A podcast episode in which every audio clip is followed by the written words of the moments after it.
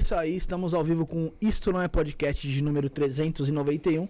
Fazia tempo que você não via esse roxinho bonito começando o programa, né? Então já que você deu uma risadinha de lado assim, marota. Eu? Boa noite, Felipe. Boa noite, Bruno. Pô, Boa você noite. não deu, mas você finge que deu, pô. Trecentésimo, nonagésimo primeiro. E o Rafael que deu aquela piscadinha, marota? Boa noite, Rafael. Boa noite, Bruno. Boa noite a todos. Só pra dar um, um toque, eu vou começar a dar piscadinha a partir de daqui a pouco. Ah, verdade. Quem assistiu o último programa vai lembrar. É, Boa noite, Rick. Tá com a gente. Josiel também tá lá fora. E o nosso convidado, o Michel, que tá aqui com a gente. Mas já vamos falar com ele já, hein? Já já o Rafael vai apresentar ele aí de forma oficial. Primeiramente, vamos falar aqui do Origem Studio, certo, Felipe? Aí, Você quer que eu fale? Tava quase esquecendo o nome. Por quê? Porque, mano, é muito parecido com isso no podcast. Tô brincando. Muito. Você que está procurando seu espaço aqui em São Paulo com a melhor localização, melhor valor aí, é, é aqui no Origem Studios. Entra lá no Instagram, arroba Origem Studios, o Felipe vai colocar no chat aí. Ou se não, através do WhatsApp, 11 97764 7222. Lá você vai falar com o Felipe. Ele vai falar os dias é, e os horários que ainda tem pra, que tá- disponível para locação. E os valores. Eu te garanto, Felipe, o valor é imperdível, É o, mano. melhor da, é o melhor de São Paulo e, além disso, todas as informações que você passou também estão na nossa descrição. Tá na nossa descrição também? Então, Exato. Pessoal que quer fazer um podcast maneiro aí, entre em contato com Origem Studios. Rafael, vamos lá, presente nosso convidado de hoje. Seja bem-vindo, Michel Alves. Tudo bom, Michel? Tudo bem? É, desde já agradeço o convite de vocês. Vai ser interessante o papo de hoje, né? Nós vamos conversar um pouco sobre a área mortuária, sobre conservação de cadáveres. E vai ser bem interessante bater o papo com vocês hoje para aquelas pessoas que estão assistindo, quiserem tirar algum tipo de curiosidade, tirar algum tipo de dúvida, estamos aqui para tirar algumas dúvidas. É um prazer imenso estar aqui com vocês. Michel, a gente tava falando fora do ar e você mencionou que, a, que você desde pequeno tem aí uma certa convivência com os cadáveres, com defuntos, com velórios, né? É, que tua mãe te levava bastante. E você tinha medo do, dos desses mortos aí, né? Sim. É interessante que nos bastidores nós estamos, estávamos resenhando aqui e eu comentei uma curiosidade bem particular né, sobre a minha Hum. vida. É porque a minha mãe tinha um costume de ir para os velórios. Então, de pessoas acho que nem conhecidas da família, todo velório, eles chamavam a minha mãe para ir para o velório. Sério? E aí minha mãe sempre me levava, sempre tinha um cobaia para participar desses velórios. E quando eu chegava para ver o cadáver, eu notava um- algumas diferenças, né? E diferenças de algodão na boca, é, algodão também pela parte nasal, e me deixava muito com medo. Então tinha um medo, porque para uma criança ir para um velório causa estranhamento, né? Porque você era acostumado a ver a pessoa viva, aí chega no velório, vê algodão na boca, algodão na parte nasal, e causa um estranhamento ao ver. Então isso me chocou muito a minha infância, eu tinha medo, às vezes não conseguia nem dormir. Caraca. E, e é bem diferente, né?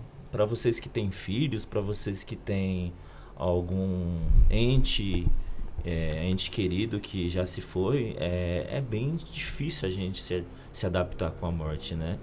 E eu desde pequeno venho acompanhando esse processo de uma maneira evolutiva, né? Porque antes eu tinha medo, causava um estranhamento, que a morte causa estranhamento, e hoje faz parte da, da minha profissão Hoje faz parte também, compreender a morte faz parte do- da minha profissão e da minha vida, né? E algo que é muito difícil, né?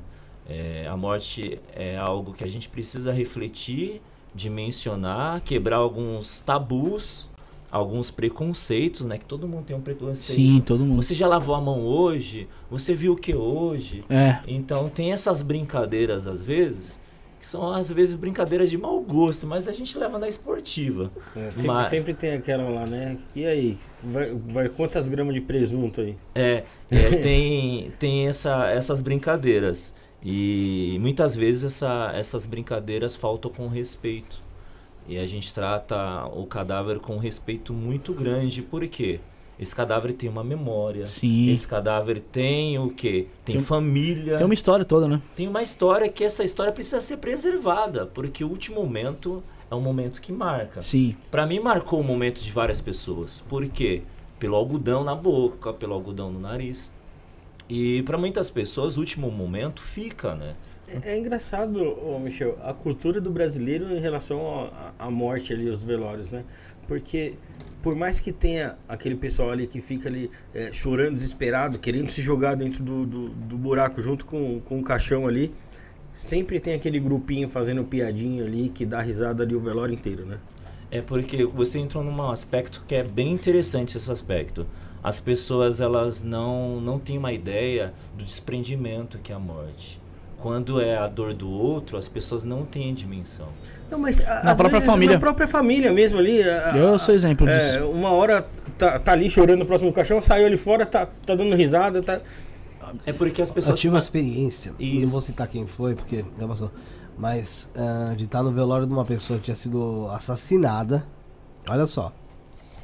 E a família dela lá, toda, e o pessoal vai meio que numa. Na hora que acabou o velório, se reuniram tipo numa lanchonetezinha que tinha perto, pra tirar amigo secreto de novo, porque ele não, não participava mais porque tinha morrido. Putz, aí, é- Eu vi não, é- ah, não, aí já é. Eu vi isso. Aí entra Aí a já é questão. desrespeito aí com- entra com- a questão Sério, não. é, de um pouco de falta de respeito. Entra também a questão da cultura, da crença. Cada um tem uma crença diferente. E essa crença se manifesta de várias formas, né? Então a gente precisa entender que é um momento difícil, doloroso, essa partida, que várias pessoas se manifestam de, de uma forma diferente. Mas, mas acho que esse exemplo que o Rafael falou, é- acho que é basicamente naquilo ali. De todo mundo ali da família ali tá vivendo aquele luto, você diz, né? Tipo, mano, é, exemplo eu. Quando às vezes quando morre alguém da minha família, que a gente falou, mano, pra você como que é? Eu falei, mano, já enterrei tanta gente que pra mim hoje fica, fica até mais fácil, tá ligado? Aceitar ali, aquela partida ali. Obviamente que eu aceito por quê? Porque é com um tio meu, com um primo. Pô, se for com a minha mãe, obviamente que eu ia ter uma reação totalmente diferente, tá Ia ligado? ser uns 500. Mas, tipo, mano, eu fico chateado ali, mas, tipo, passa, vai, meia hora, uma hora, tô conversando com um primo meu, tô lembrando de uma, de uma resenha ali, tô dando risada, tô brincando ali. Tô deixando de ver um pouquinho aquele luto. Rafael, acho que é, é nisso que você quer dizer, né? Sim, sim. E quando vocês falam de luto, a gente tem que entender que cada pessoa tem um luto diferente. Sim. né? Cada um se manifesta de uma questão diferente. Tem algumas pessoas que não aceitam, ficam com raiva. Tem pessoas que aceitam. Porque na minha concepção, é, a morte ela é adaptada, ela não é aceita, porque o ser humano não foi preparado para morrer. Na minha concepção, na minha crença, o ser humano não foi preparado para morrer. E aceitar isso em vários momentos é algo tão difícil. A gente estava conversando nos bastidores a questão do infarto, a questão de uma doença. Então, para muitas pessoas, elas não querem perder esse vínculo, né? Essa aproximação, o ouvir da- das outras pessoas. Isso causa estranhamento, né? Porque nós somos seres frágeis, né? A gente precisa de ter o que vínculos. E quando esse rompimento de vínculos é quebrado, causa estranhamento. Esse vazio, essa dor, essa lembrança, né? E, Michel, espiritualmente, como que você vê a morte?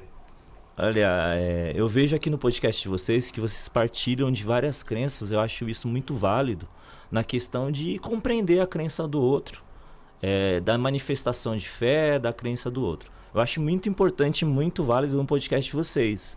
Eu sou de uma, de uma origem totalmente cristã, onde acredita que a morte é apenas um sono. Aí entra nas questões cristãs judaicas, que acredita que a morte é um desprendimento do corpo, a alma volta para Deus e o corpo fica descansando no pó da terra até a volta de Jesus. Isso está revelado em Apocalipse 26, 16, que entra na questão de uma cultura judaica, entra na questão do cristianismo. E quando a gente entra na questão de sono, cara, me traz as, as lembranças conforme eu estava falando nos, bastidores. Eu perdi meu pai faz pouco tempo, né? Alguns de vocês mandaram mensagem. E para mim foi uma das sensações mais difíceis da minha vida.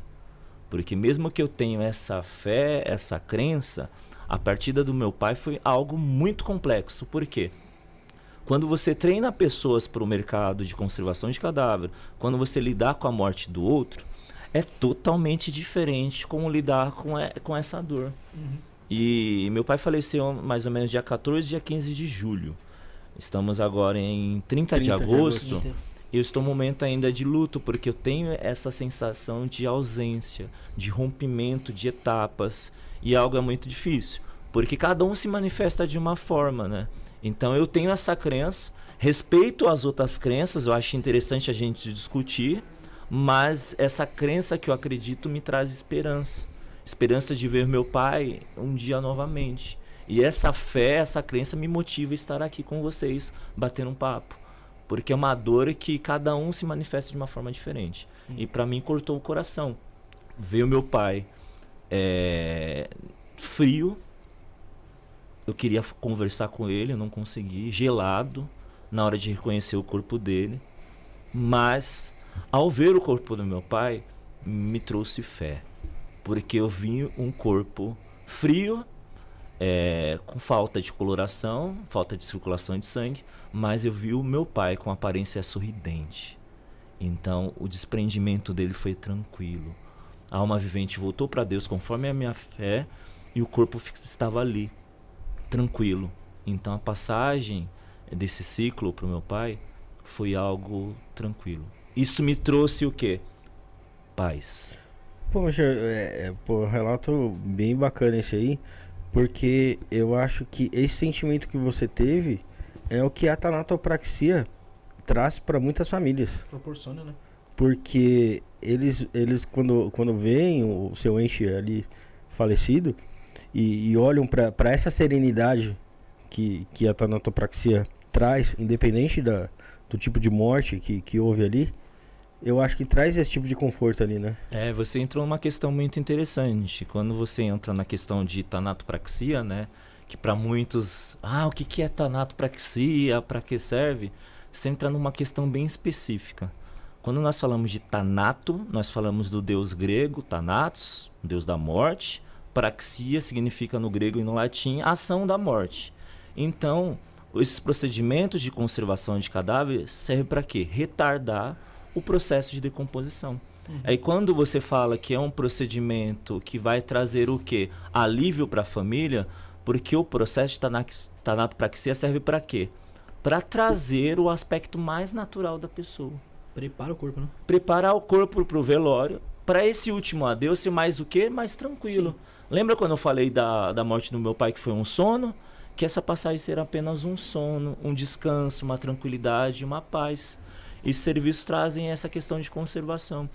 Eu acho muito simples, é muito dimensionado a gente falar sobre isso, mas quando você vê o resultado final, conforme você falou, o resultado final impacta a vida das pessoas. Sim. Porque o antes você vê um corpo talvez figurado, talvez com uma patologia que deixa uma coloração diferente, e quando você vê o depois, a tranquilidade no procedimento, a tranquilidade do corpo, afeição da pessoa como uma afeição tranquila, isso traz alívio ao coração das pessoas. Isso é muito gratificante, né? Isso alivia, acalenta os corações daquelas pessoas que estão enlutadas.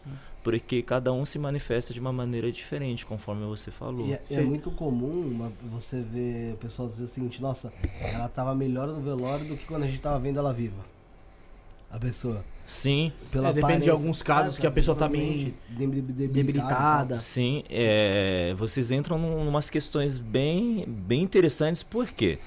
Porque cada morte requer um cuidado diferente. Quando nós falamos de tanatopraxia, nós falamos de um procedimento de conservação de cadáver que traz o cuidado da pessoa, independente qual tipo de morte. Desde mortes acidentais, desde mortes naturais, que modificam um pouco a feição Sim. do cadáver, a tanatopraxia, através de produtos, ela vai trazer um aspecto mais natural. E quando, quando é falado que a pessoa agradece pelo serviço, vê que talvez é, a morte foi um descanso mesmo para a pessoa que estava sofrendo demais. Foi Sim. um alívio. E esse alívio foi passado de uma maneira o quê? Tranquila, porque a pessoa, quando viu a pessoa no, na urna funerária, que a gente não fala caixão, fala urna, fala urna funerária, passa uma tranquilidade, isso é muito importante.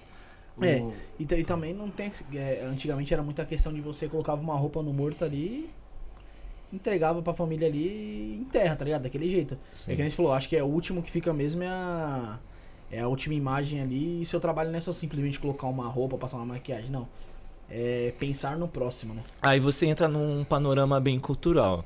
Lembra dos. Na, falar dos nossos avós, Sim. dos nossos pais? Ah, enterra, joga em qualquer buraco e do jeito que está, Sim. Está bom. Aham. Mas eu, é, com o passar do tempo, com a valorização da imagem, com o avanço da globalização, dos acessos à internet, o crescimento dos stories, o crescimento das redes sociais, isso também favoreceu no- na questão da estética. Uhum. Hoje as pessoas elas se preocupam muito com a estética. Isso também traz a transparência também para a área mortuária. Hoje as pessoas querem ver as outras de uma maneira mais o quê? Mais fiel, fiel às suas características, os, os seus aspectos naturais. E valorizar isso é muito importante. Sim. Aí quando nós fazemos o procedimento, quando eu falo para os alunos fazer os procedimentos, muitas vezes de necromaquiagem, finalização do cadáver, se tiver uma foto da pessoa é, anterior, a gente reproduzir a questão da- das maquiagens. Sim. Eu acho interessante porque vai valorizar os aspectos da pessoa. E valorizar o aspecto é valorizar as características que a pessoa tinha em vida, né? Se a pessoa gosta de um batom vermelho, passe um batom vermelho no cadáver. Então, o nosso gosto é um gosto que é diferente da família. E um gosto também diferente das pessoas. Cada um tem um gosto, né? Mas é- eu acho que a Tanata é muito mais pra quem tá vivo do que pra quem tá morto, né, Michel? É porque aí entra na questão da crença, né? Porque na minha crença, é, depois que a pessoa entra em óbito, ela não tem a comunicação. Ela não vai ouvir referente à minha crença. Mas as pessoas vão ter o quê? As pessoas vão ver. Vocês falaram da última imagem. E quando vocês vão ao velório, vocês percebem que essa, essa última imagem é muito importante. As pessoas cho- choram na urna funerária, as pessoas beijam o cadáver, as pessoas têm várias reações. Por quê? Porque as pessoas queriam estar perto dessas pessoas. E valoriza também o serviço. A gente tem uma preocupação muito grande com o rosto, com o pescoço, com as mãos, que são as partes mais evidentes na urna funerária. Sim. Então tem uma preocupação com o rosto, com o pescoço, em todo o corpo, mas nas partes também que estão mais evidentes. Então, nesse momento é um momento que a gente precisa se preocupar com os detalhes. Os detalhes fazem a toda a diferença, né?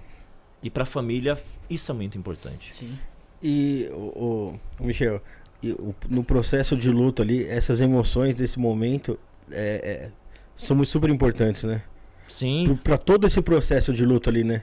Sim, por, por exemplo, as pessoas, ela, elas pensam que as pessoas que trabalham nessa área não têm uma sensibilidade. As pessoas têm um tabu, ah, tá fazendo um procedimento de tanato, de necrópsia, ah, escomem do lado do, do É, cadáver. bem isso. Não funciona dessa forma, isso é um equívoco no discurso. Existem laboratórios específicos, existe uma cópia, é tudo separado. Entra a questão da sensibilidade. É, ali está uma pessoa que tem memória, que tem família, que é amado por alguém. E a gente precisa entregar o melhor. Mas a reflexão que traz para mim para vocês hoje, se fosse um ente querido meu, se fosse o meu pai, como seria o cuidado? Sim. Então, às vezes a gente tem que, às vezes não, sempre a gente tem que sensibilizar com a dor do outro, porque com certeza lá na frente alguém vai tratar do seu ente querido.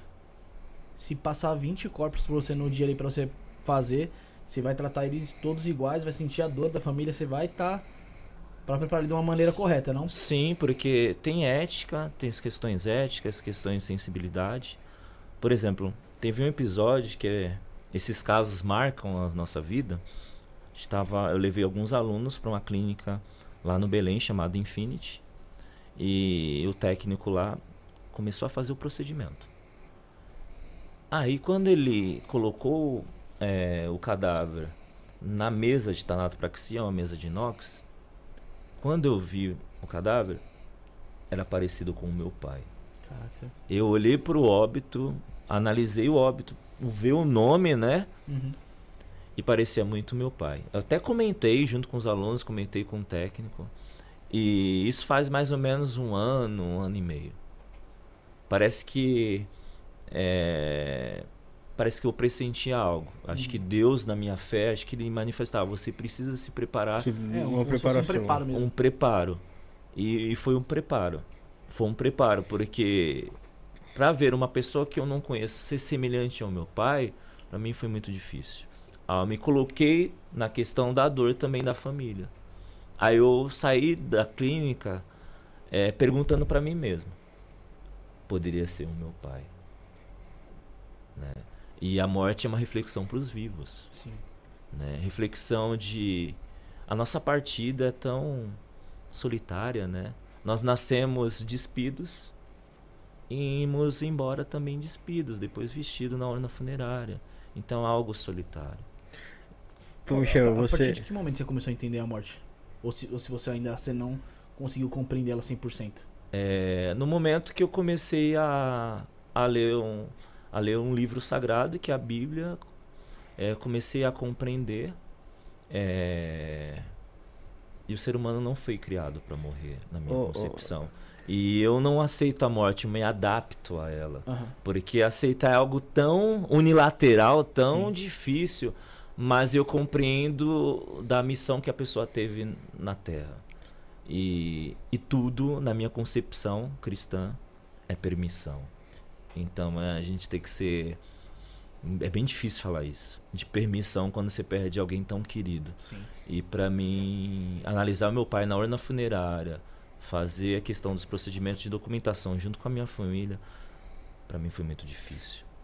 Ali eu compreendi que é necessário permitir, é necessário adaptar, mesmo que a- você não aceite, mas é Vai necessário. acontecer de qualquer maneira, né? Porque tem, pesso- tem pessoas que ah, acabam acontecendo tragédias na família que a pessoa acaba até duvidando da, ex- da existência de Deus, né, mano? Sim. Às vezes é uma pessoa tão fiel ali, temente a Deus, e acaba naquela hora ali, tipo, vai. Você vê, você vê muito na televisão aí, eh, essas mães que perdem, perdem seus filhos pra, para barbaridades aí que, o, que esses monstros cometem, elas falam, onde que tava Deus nessa hora? É porque quando nós falamos com falamos de morte, de desprendimento, nós falamos de sentimentos. Sim, E cada um se manifesta de uma maneira diferente, né? Cada um se manifesta. E o luto traz essas misturas de sentimentos. Uma revolta, conforme Uhum. você falou. É uma tristeza. Então cada um se manifesta de uma forma diferente. E nós temos que compreender esse momento do outro. uhum. Compreender com a palavra de, de esperança, né? E de fé, independente da crença. Mas essas palavras, elas fazem toda a diferença. E são palavras que o dinheiro nenhum compra. Olha, seu pai foi uma ótima pessoa. Olha, porque o seu pai deixou um legado. Criou quatro filhos. sim. E ouvir isso é muito confortante. Não vai trazer meu pai de volta Não, é mais. mas vai acalentar meu coração. E palavras fazem toda a diferença nesse momento. Sim. E muitas vezes de pessoas que a gente nem acredita que vai falar algo, essa pessoa vem algo direcionado para você, parece que foi algo marcado. Mas isso, isso é muito importante. Isso é muito importante mesmo a gente ter essa filosofia, essa essa questão da morte, por quê? A dor do outro não é sua dor. E nós vamos passar por isso. E Michel, você que dá aula de filosofia, sociologia, né? Você deve pensar bastante, já deve ter pensado bastante sobre a questão do nosso propósito de vida, do propósito da existência humana, né? Sim. Eu te pergunto aqui algo diferente. Queria te perguntar sobre o propósito da morte. Você acha que a morte tem um propósito? É, você fez uma pergunta bem reflexiva, bem interessante referente à morte. É, a morte para mim, na minha concepção, é uma, reali é uma realidade interrompida. E quando eu falo que é uma realidade interrompida, a gente entra no aspecto de quê? De missão. Na minha crença, eu acredito que a morte chega pelo cumprimento da missão. Então trago algo algo que eu aprendi através da manifestação da manifestação da minha fé, que a morte é um interrompimento de uma realidade, mas que já cumpriu o seu legado e seu propósito. Então entra na questão da permissão. Então eu entro nesse aspecto. Isso foi permitido. Mesmo que eu não aceite, mas eu preciso se adaptar. Mas com uma esperança, conforme a minha fé, de os mortos em Cristo ressuscitarão de novo. Isso que me deixa tranquilo, espera com esperança de ver meu pai algum dia. Mas por quê? Porque eu preciso levar um legado do meu pai de coisas boas. E todos os nossos entes queridos, todas as pessoas que partem, deixa algo de bom. que a gente precisa carregar dentro de nós. Essas memórias.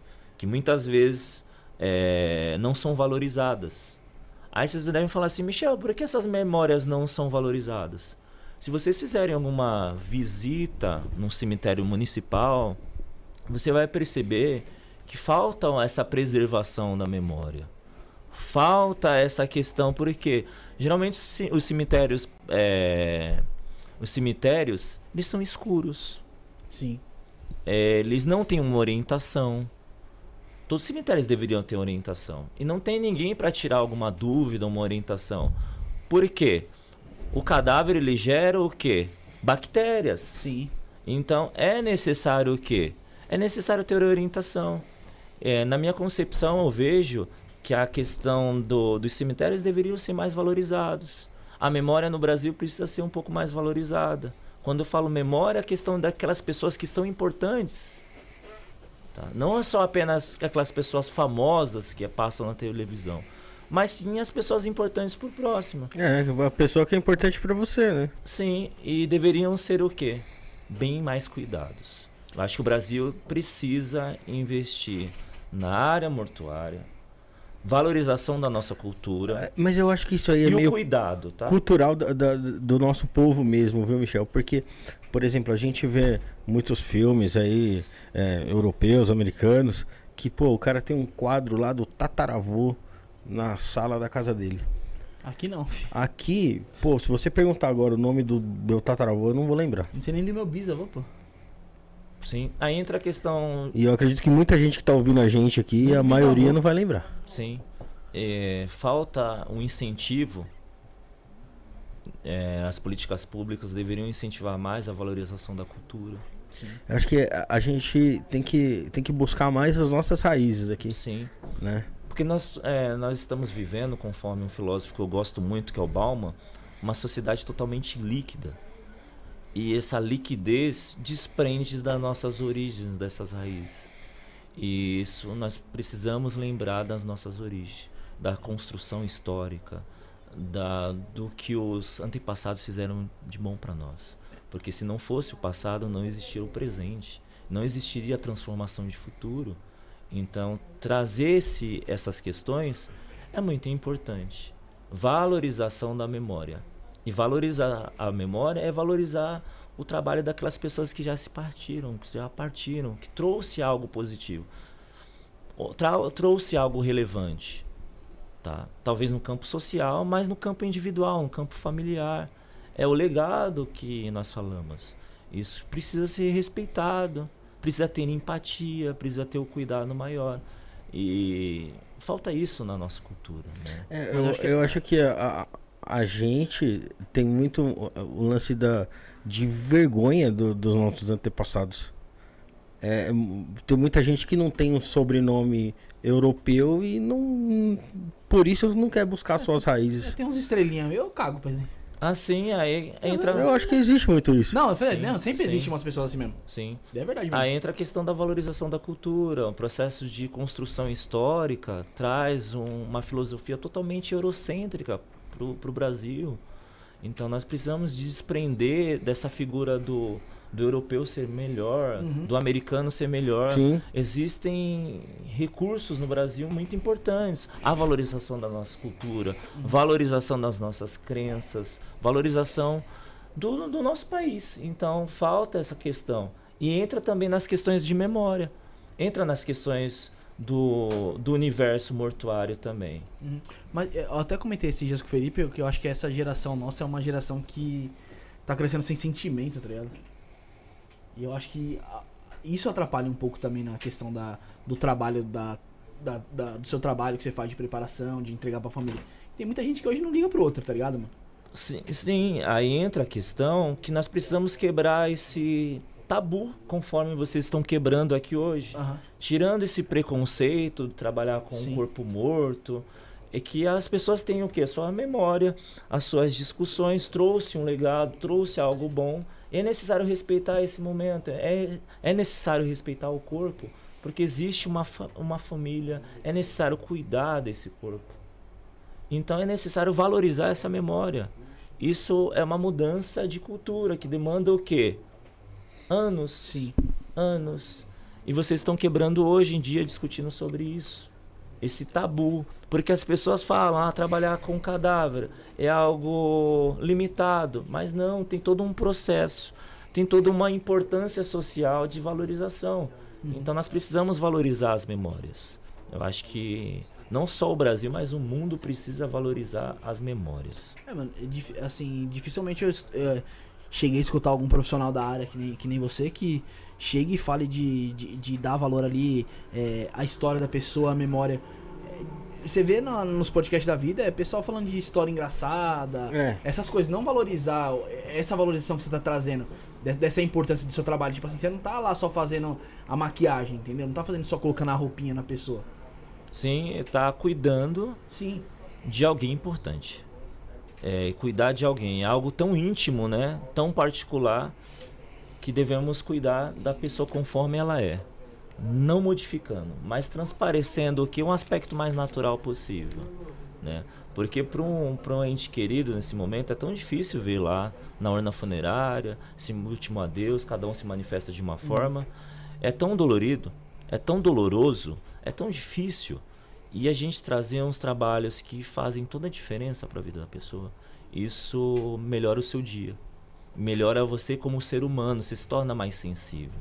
Sensível de valorizar a sua família, valorizar os seus amigos, valorizar os seus momentos. Isso é muito válido. E as pessoas hoje vivemos numa sociedade líquida. Se desprende do relacionamento presencial e vai para um relacionamento totalmente virtual. E falta esse tato. Aí quando as pessoas pedem, as pessoas falam: "Eu poderia ter feito algo antes". Quantas pessoas não falaram isso no momento de, de luto? Eu poderia ter feito isso, eu poderia ter feito aquilo. Eu Na deixei de verdade, fazer isso, né? a, É. a gente deixa de estar presente, né? Tá lá no jantar com os seus pais Tá aqui, e tá aqui no celular. Tá numa viagem, em vez de se aproveitar ali aquele ambiente. Não desprende do aquele- que é a realidade né? que você vive ali, viu? A rotina, né? a rotina, né? Aí Cê- entra na questão de um mundo real e de um mundo ideal. Uhum. As pessoas vivem hoje mais no mundo ideal, esquecem do mundo real. E eu me incluo nisso. tá? Eu também me incluo Todo nisso. mundo é, mano. Hoje É, porque como. é, é você difícil a gente se desprender disso aí. Mas quando nós perdemos alguém, A gente cai na real. nós caímos na real. E a real demora mais ou menos, dependendo das pessoas, da manifestação das pessoas, demoram 15, 20, 30, 40 dias. Porque você é tão acostumado do mundo ideal, do mundo líquido, do mundo veloz, esquece que o mundo real tem o seu tempo para tudo. Aí eu parafrasei uma, uma passagem bíblica em Eclesiastes: há tempo para todas as coisas nessa vida. Tudo é no seu tempo. Tudo no seu tempo. Literalmente. Literalmente. E o tempo de vida é uma data que pega o nascimento até a data da morte. Nossa vida é traçada através de duas datas: o nascimento e a morte. E o que, que nós fazemos nesse tempo? Aproveitamos ou vivemos num mundo líquido, virtual, ideal? Me lembra o mundo de Bob. Lembra do desenho do mundo de Lembro, Bob? lembro. Vivemos no mundo ideal. Vamos dominar o mundo pink. Então, um mundo totalmente ideal, mas esquecemos do mundo real. E o mundo real é feito de perdas. E administrar as perdas é algo muito complexo, muito difícil, muito linear. É algo tão intimista que o ser humano não foi preparado para morrer. Nós éramos para sermos seres eternos. Ô, Michel, você. Só, só completar, só ser assunto, Rafa, agora eu só perguntei. Eu até comentei com. Acho que foi com o José esses dias. Que eu acho que a gente. Esse negócio de viver no mundo real. Acho que a gente tem que viver um pouco mais, se permitir a tudo, a conhecer o novo. É, experimentar, não ser cabeça fechada. Porque eu tava vendo esse dia que aquele MC Marcinho morreu, né? Cantava aquela glamourosa. E um dia antes de ele morrer ali, eu vi que soltaram uma nota, acho que foi no Globo, que a filha dele foi no hospital e ele já não tava falando, já não tava mais se mexendo, ele só se comunicava pelo olhar. E ele chegou a responder ela. E eu me peguei numa reflexão, falei assim, pô, mano, eu acho que, tipo assim, quando você tiver você chegar no fim da vida, você tá numa situação dessa, que você já não tem mais controle do seu corpo, mas sua memória ainda, ainda tá ativa. Vai passar um filme na sua cabeça ali. Sim. E você vai falar, caraca, meu, vivi o que eu tinha que viver, é meu momento, vou partir. Eu acho que você tem uma, uma partida mais tranquila do que você tá ali naquele momento ali e falar, puxa, mano, deixei de viver tanta coisa e você já não tem mais, você não tem mais o poder sobre si pra se levantar e fazer, entendeu? É muito importante a questão de partir de missão cumprida, né? Cumprir um, um bom combate e guardei a minha fé, minha crença independente de fé. Isso é muito, isso é muito importante, né? Deixei um legado. Sim. E eu, eu presto muita atenção nas minhas ações de, de deixar um legado, porque um dia vai ser eu. Que vou estar na mesa de necrópsia, talvez na mesa de tanatopraxia, meu corpo vai ser vai estar frio, gelado, sem reação. E é difícil. É complicado. E, pô, Michel, a gente é, falou aí sobre, sobre esse, esse lance da, da missão cumprida. Só que, meu, tem, tem muitos ciclos que são interrompidos aí de forma é, é, meio que violenta. De, de- são ciclos interrompidos não de forma natural. Como é que você vê essas, esse tipo de morte? Tá. É, você lidar com esses tipos de mortes é algo difícil. É difícil para a família, é difícil para o profissional que está tratando. Vou Posso dar um exemplo aqui para vocês? Pode, claro. Sim. Para mim, o corpo mais difícil de ser preparado é o corpo de suicídio, tá? É porque é um interrompimento de uma realidade por vários motivos que a gente não sabe. E para mim é um, é um sentimento muito difícil de lidar. Às vezes é, a gente vai fazer uma visita no ML, aí vem um, um corpo de enforcamento.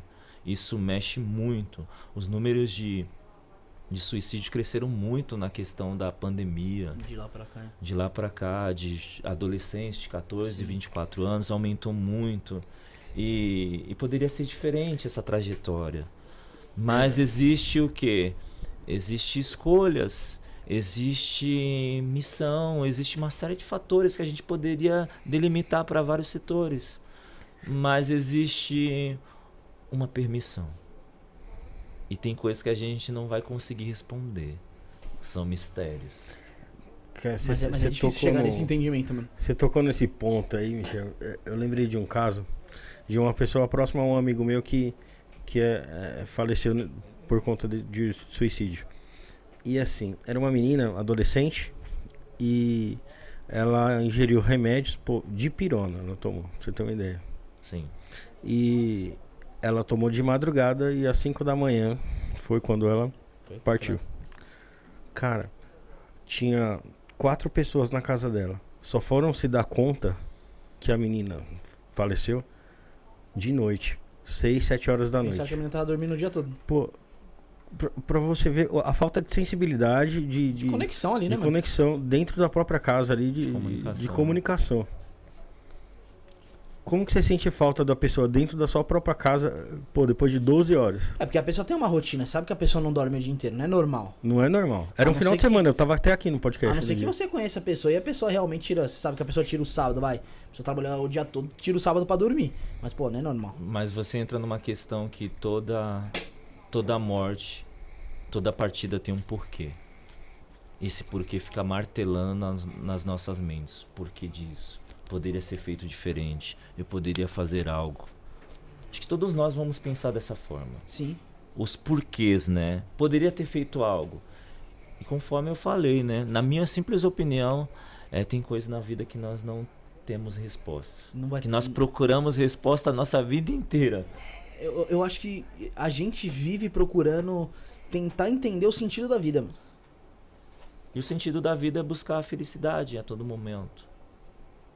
É um jogo de racionalismo e experiências. Aham. É chegar no equilíbrio. Sim. E isso requer o que? Um esforço. Requer uma dedicação, abdicação de várias questões. Então, vivemos uma geração que nós buscamos a felicidade rápida. Sim. Rápida a todo momento. Então, é bem complexo a gente lidar com isso. É que hoje em dia tem tudo na mão, né, mano? pra falar a verdade. Tudo é remoto, tudo muito fácil, tudo muito simples. Se tornou mais fácil, vamos dizer assim, Sim, viver nos mundos de hoje. sim, sim. Que é, que é bem intrigante, né? Essas questões. Ô, ô, é, Rafael, tem pergunta aqui no chat, eu vou ler aqui da. Tem do André Azevedo, mas tem uma antes aqui. Aqui, ó, a Lara. No começo lá a gente tava falando assim, eu achei uma pergunta interessante dela. No começo a gente tava falando, e você falou assim que ia somente levar pro, pro velório ali, pros enterros, e o que ficou marcado pra você foi aqueles algodões no nariz, no ouvido. E ela faz a pergunta em cima disso. Ela falou assim, ó, Michel, por que é colocado algodão no nariz? Ah, boa pergunta, né? Então, é. A gente precisa preservar o corpo do, do, do cadáver. E existem mecanismos de prevenção no trato. Tá. A questão de do cadáver não vazar, porque gera gases. Sim. E o tamponamento é um procedimento de prevenção de do cadáver não vazar no velório de uma maneira bem simples. Então é feito o tamponamento nasal, Tá. bucal, tá? E é feito também o tamponamento de olhos, nós fechamos os olhos geralmente com algodão ou com super bonder, né, Uhum. para os olhos não abrir. E esses mecanismos servem de prevenção para não gerar um desconforto de vazamento do, do cadáver.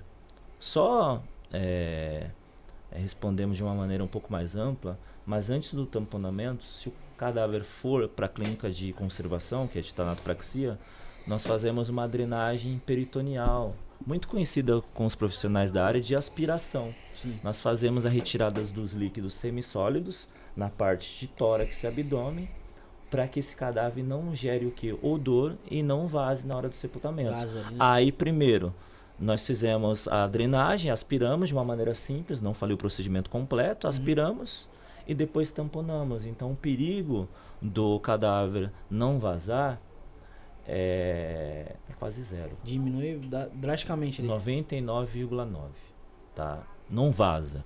Então são mecanismos que o quê? Já pensou você chega num velório e vê o ente querido, vê um amigo conhecido, aí chega pra, pra ver o corpo, tocar, sentir, chorar e o cadáver tá exalando um odor. Vai ficar aquilo ali na sua cabeça, mano. Vai ficar. Isso, isso gera um processo para aquelas pessoas que fazem o procedimento. Então, existem profissionais qualificados que vão tratar o corpo com empatia, com respeito, Uhum. onde vai preparar o corpo desde o começo até o final de uma maneira que não que traga segurança para a família. Segurança é trazer o quê? O corpo não vazar e o corpo ir o quê? No aspecto mais natural possível. Há uma preocupação, uma segurança referente ao velório. É, o conforto também da família. Um corpo, um corpo bem administrado é um corpo bem aspirado e é um corpo que vai com, a, com, as, com aspecto e afeição natural. E Michel, então na Tanato não são retirados todos os fluidos naturais ali do corpo? Ah, muito bem. Pessoal, quando nós falamos de tanato, é um procedimento de retardar o processo de decomposição Sim. do cadáver. Para que é feito o tanato, né? Prolongar um tempo de velório, melhorar a estética, tá? E para viagens longas. Para viagens longas, o procedimento é de embalsamamento. Então, a tanato é uma substituição do sangue por produtos químicos, que são chamados de fluidos arteriais. Então o procedimento é feito na artéria, que pode ser a artéria geralmente do pescoço ou da coxa, e é feito o quê? É inserido esses produtos através da artéria para substituir o sangue. Esses, esses produtos servem para o quê? Conservar e melhorar a estética do cadáver. Então são procedimentos onde que é mais ou menos calculado conforme a, a causa-morte, o peso do cadáver. E cada produto requer uma o quê? É Uma causa-morte diferenciada. Caraca. Desde um, uma morte que deixa um amarelamento no corpo, como câncer, os carcinomas, as doenças hepáticas. Existe um produto chamado TA14, é um produto que o profissional de tanatopraxia vai injetar para melhorar o aspecto, para tirar um pouco a coloração e automaticamente conservar o cadáver. Então, cada morte requer o quê? Um cuidado em um material diferenciado, um produto diferenciado. Por quê? Se injetar um produto que não é para o cadáver, o cadáver pode estar com uma coloração diferente. A reação é totalmente diferente. É, porque é uma reação química. Uhum. Então, os produtos são baseados no quê? Formol, a glicerina. Então, é necessário gerir esses produtos conforme o peso e conforme a causa-morte. E a questão do tamponamento é, é preservando o cadáver, mecanismo de prevenção para o cadáver não vazar na hora do velório. É fechar a boca dele também, né? Isso, fazemos, os profissionais fazem uma sutura de boca para o fechamento da boca, Uhum. faz o tamponamento, faz a sutura. E tem profissionais que fazem a colagem da boca, para a boca não abrir na hora do, do velório. Porque já pensou no velório, Bom, abre a boca do cadáver, então, então é necessário o quê? Valorizar as características do cadáver. O cadáver ele tem que ir no aspecto natural possível.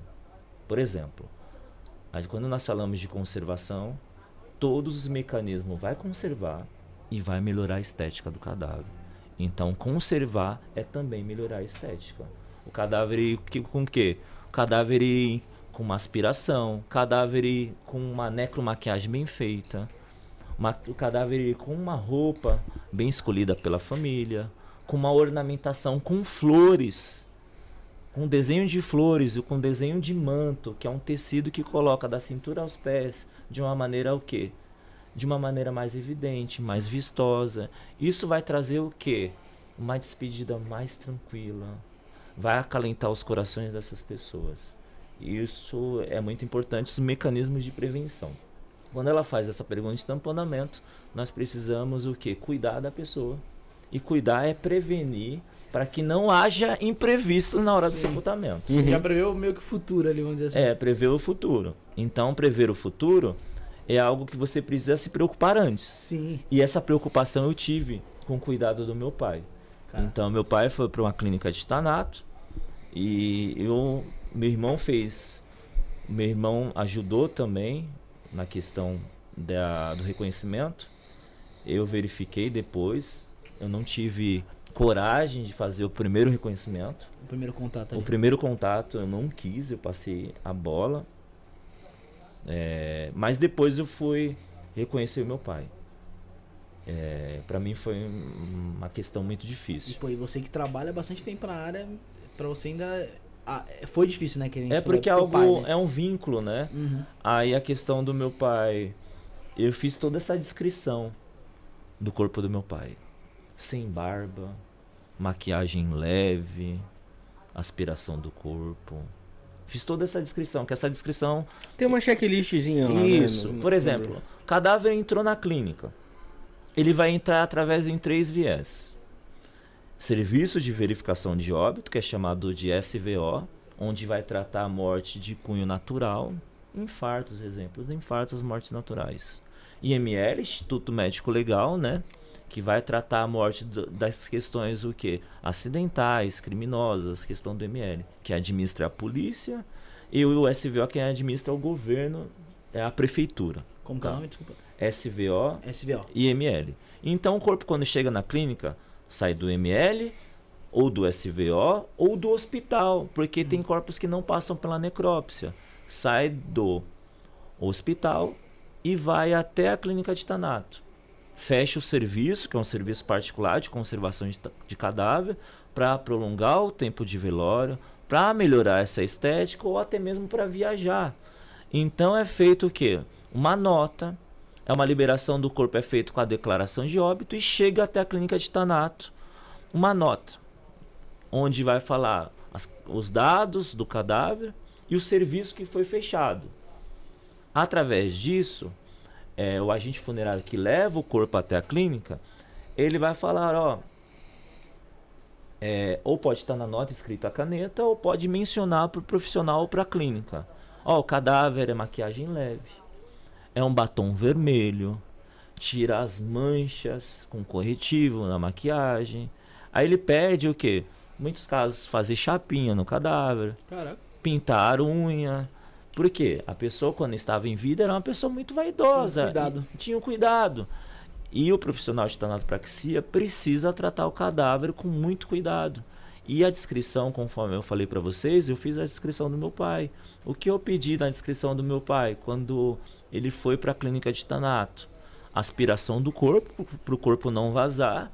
E eu pedi que fizesse também para o meu pai questão do que? Tirar a barba, que ele estava um pouquinho com barba, e uma maquiagem leve, porque a maquiagem leve é feita em homens, né? Uma maquiagem mais discreta. Sim. Então fiz essa descrição. E para mim fazer essa descrição foi, foi, uma coisa que eu não queria, mas foi muito necessário Sim. por quê? Porque muitas pessoas iriam ver meu pai. Então eu se preocupei na questão do velório.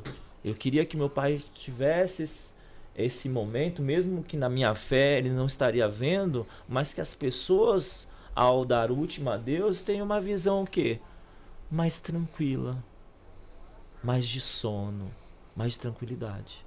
E quando eu fiz essa descrição, quando o corpo veio até o velório, eles trouxeram o corpo. Quando eu vi o meu pai no, no, na urna funerária, que é o caixão, conhecido como caixão, quando eu olhei o aspecto dele, me deixou tão tranquilo porque a descrição que eu fiz para a clínica de Tanato, que eu posso até falar o nome da clínica, que é a ZL Tanato Praxia de São Miguel Paulista, eles fizeram com, com uma grandeza enorme. Então, trouxe tranquilidade. Aí você vê, você treina profissionais para essa área, você dimensiona os profissionais. E quando alguém faz por você, mesmo que seja um serviço particular, isso é muito gratificante, tá?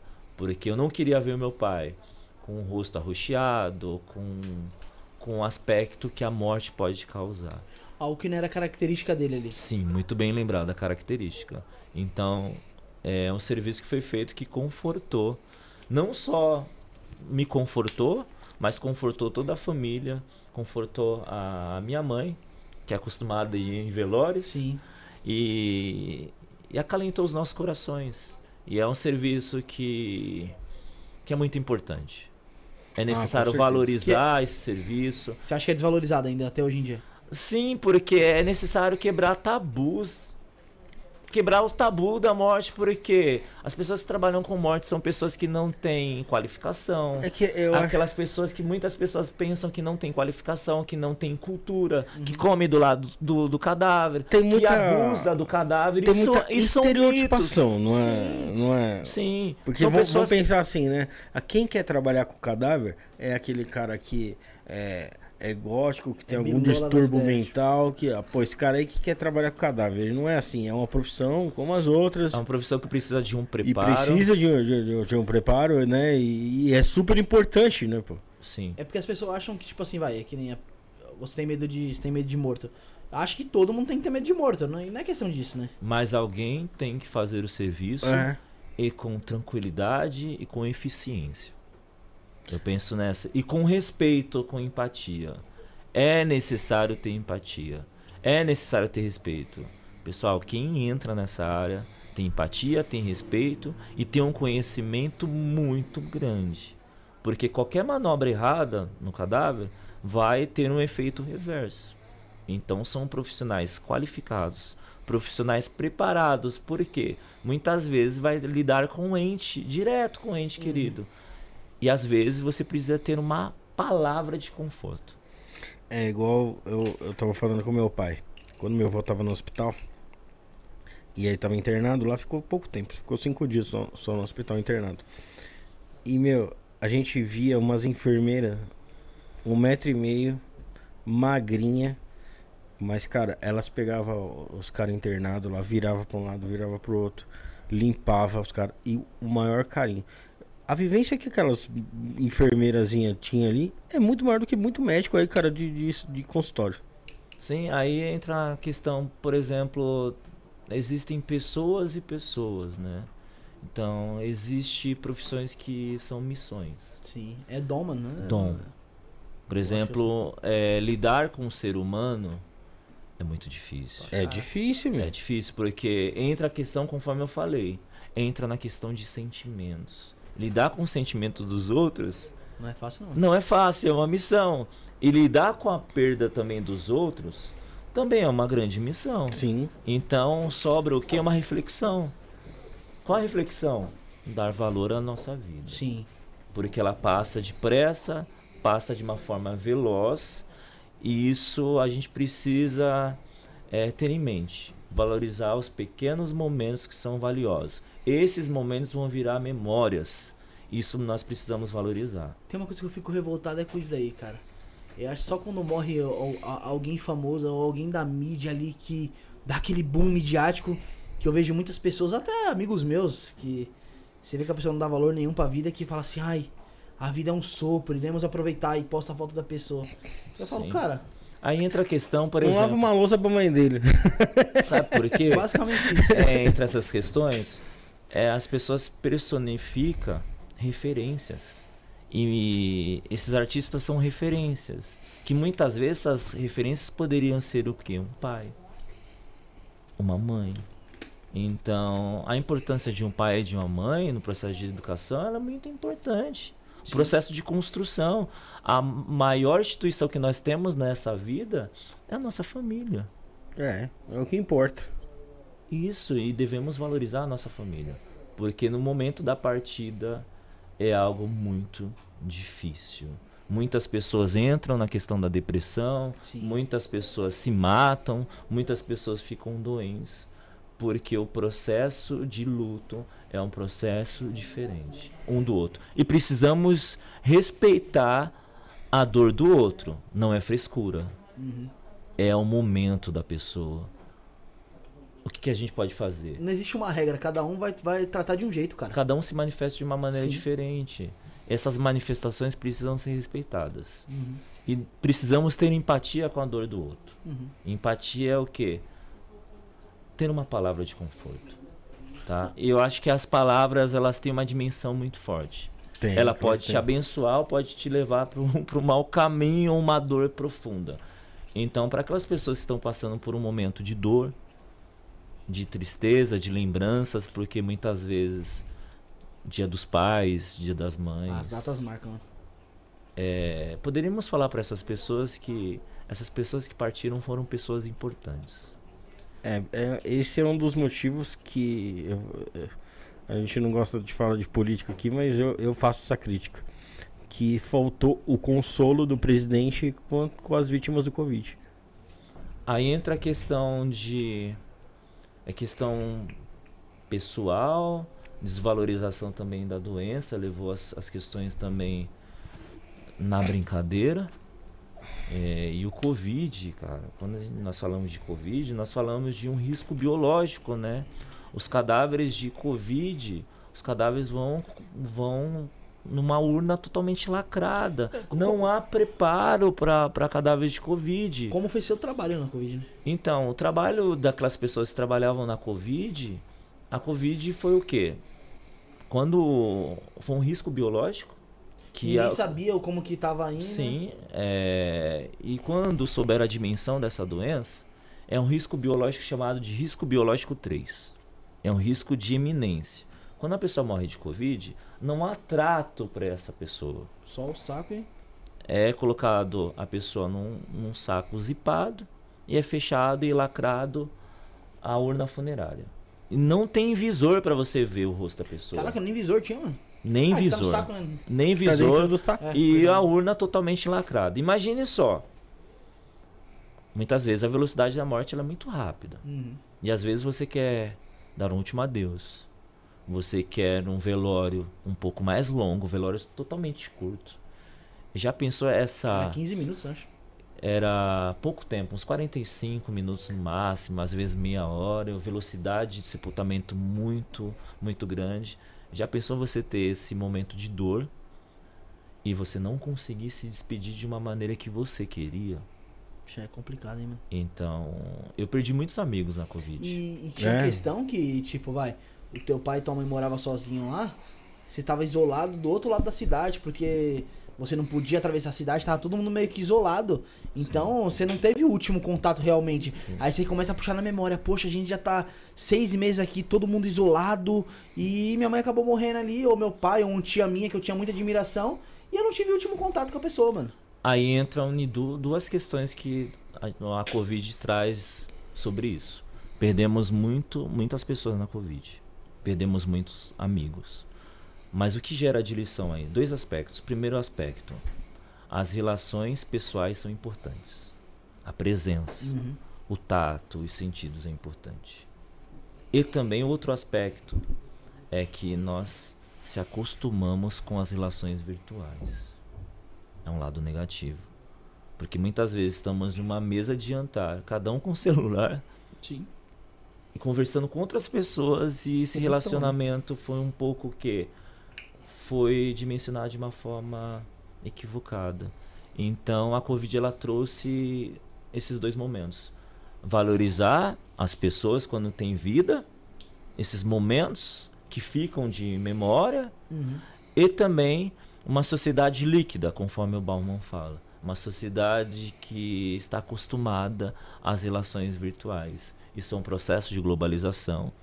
Isso é um processo de capitalismo, um capitalismo eh, tão gritante que as pessoas estão se acostumando com esse tipo de relação. E às vezes, para a gente ter um papo sadio, um papo interessante, para dar boas risadas, falta esses momentos, essa resenha. E essa resenha precisa ser feita porque são momentos que são guardados. Mesmo que as pessoas elas vão partir, mas esses momentos eles são sempre lembrados. Uhum. Conforme a partir do meu pai eu lembro vários momentos que eu tive com ele, vários apelidos que ele tinha, né? Eu participei de, de podcast falando sobre o dia de aniversário dele, que é dia 2 de novembro. Eu sempre brincava. Dia dos finados. Dia dos finados, eu sempre brincava. O apelidinho dele era Tio Chico. Tio Chico, você está vivo?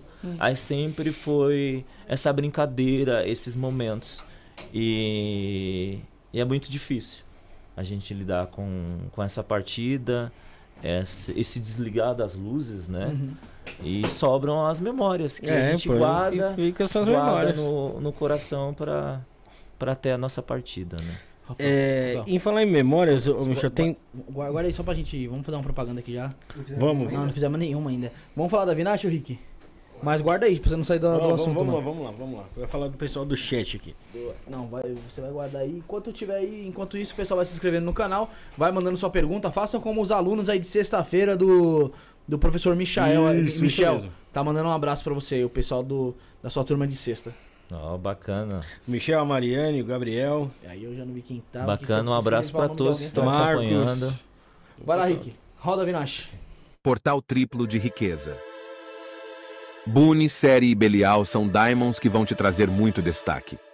Você estará mais aberto e proativo para fazer novos negócios, parcerias e fechar vendas. As pessoas serão atraídas a você e ao seu negócio.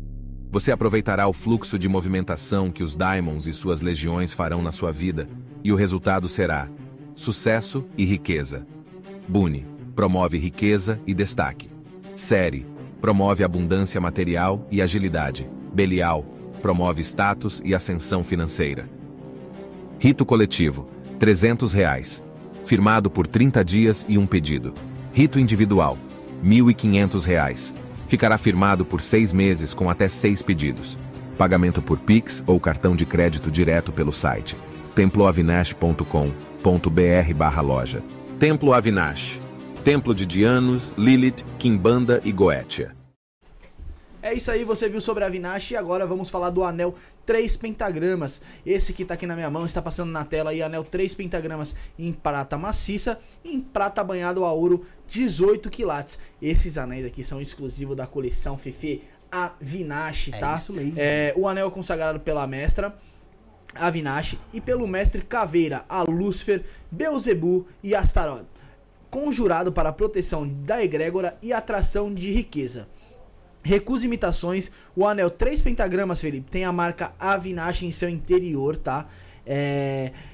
É uma joia de lei pra vida toda e tem cupom, Felipe. O pessoal gosta de cupom, o pessoal gosta de desconto. Então, se você entrar lá no site www.avinash.com.br, é só você ir na parte das joias lá e você coloca o cupom Isto Não É, tudo, tudo junto, sem acento, Isto Não É. E você tem um cupom de desconto de 5% em todas as joias e o, é, todo, no, no anel, né? Em todas as joias magísticas que tem lá no site www.avinash.com.br. Certo, Felipe? É isso aí. O Rafael tá voltando aqui Tá e o voltando. Rafael leu a pergunta do, de alguém do chat. Aí, Rafael, que res- é, referente a se o Michel já ouviu é, de- é, o morto ali gritar, né? Você sabe de quem foi a pergunta, Rafael? Foi, foi a Mariane Andrade. Michel, você já ouviu cadáver gritando? É, é bem interessante essa pergunta da Mariane. É, várias pessoas veem algumas coisas referentes. E eu só falo o que eu vejo. Eu nunca vi um cadáver gritar. Mas se gritar comigo na mesa, ou num procedimento, ou uma visita assim, eu vou tomar um susto tremendo. É um fenômeno que acontece, mas eu não ainda vi esse fenômeno. Então é, é bem interessante falar, mas ainda não vi. Tá? É, muitas pessoas fazem uma série de perguntas, mas tem coisas que a gente ainda não presenciou. Você não vai inventar, tá ligado? Não, vai não inventar uma pode. história sobrenatural, Não. sendo que você não viveu, né? né? Eu não posso ser sensacionalista, eu preciso ser, ser realista, principalmente nas realidades. Então, se eu visse alguma coisa, eu falaria de uma forma bem aberta. Esse, esse lance do, do grito aí é algo natural até, né? Sim, mas, mas- por- mais que não seja tão corriqueiro. Mas você já presenciou algum evento sobrenatural ali? Algo que você não viu explicação? Olha, eu vou ser bem sério pra vocês. Existem crenças, existem manifestações de fé. Respeito muito, mas eu nunca vi nenhuma questão sobrenatural referente essas questões. Eu vi sensor de de torneira se ligar, mas sensor de torneira na, na parte do procedimento, mas Sim. não não vi manifestações espirituais. Mas eu tive recordações que me trazeram muita reflexão. No caso, estava numa clínica em Osasco, é, junto com a galera lá de Osasco. Aí foi feito um corpo lá que eu acompanhei. E o filho do, da senhora estava lá na recepção. É, ele pediu para colocar uma espécie de uma fralda, uma toalha na cabeça do cadáver, porque a pessoa sempre dormia com essa fralda ou essa toalha.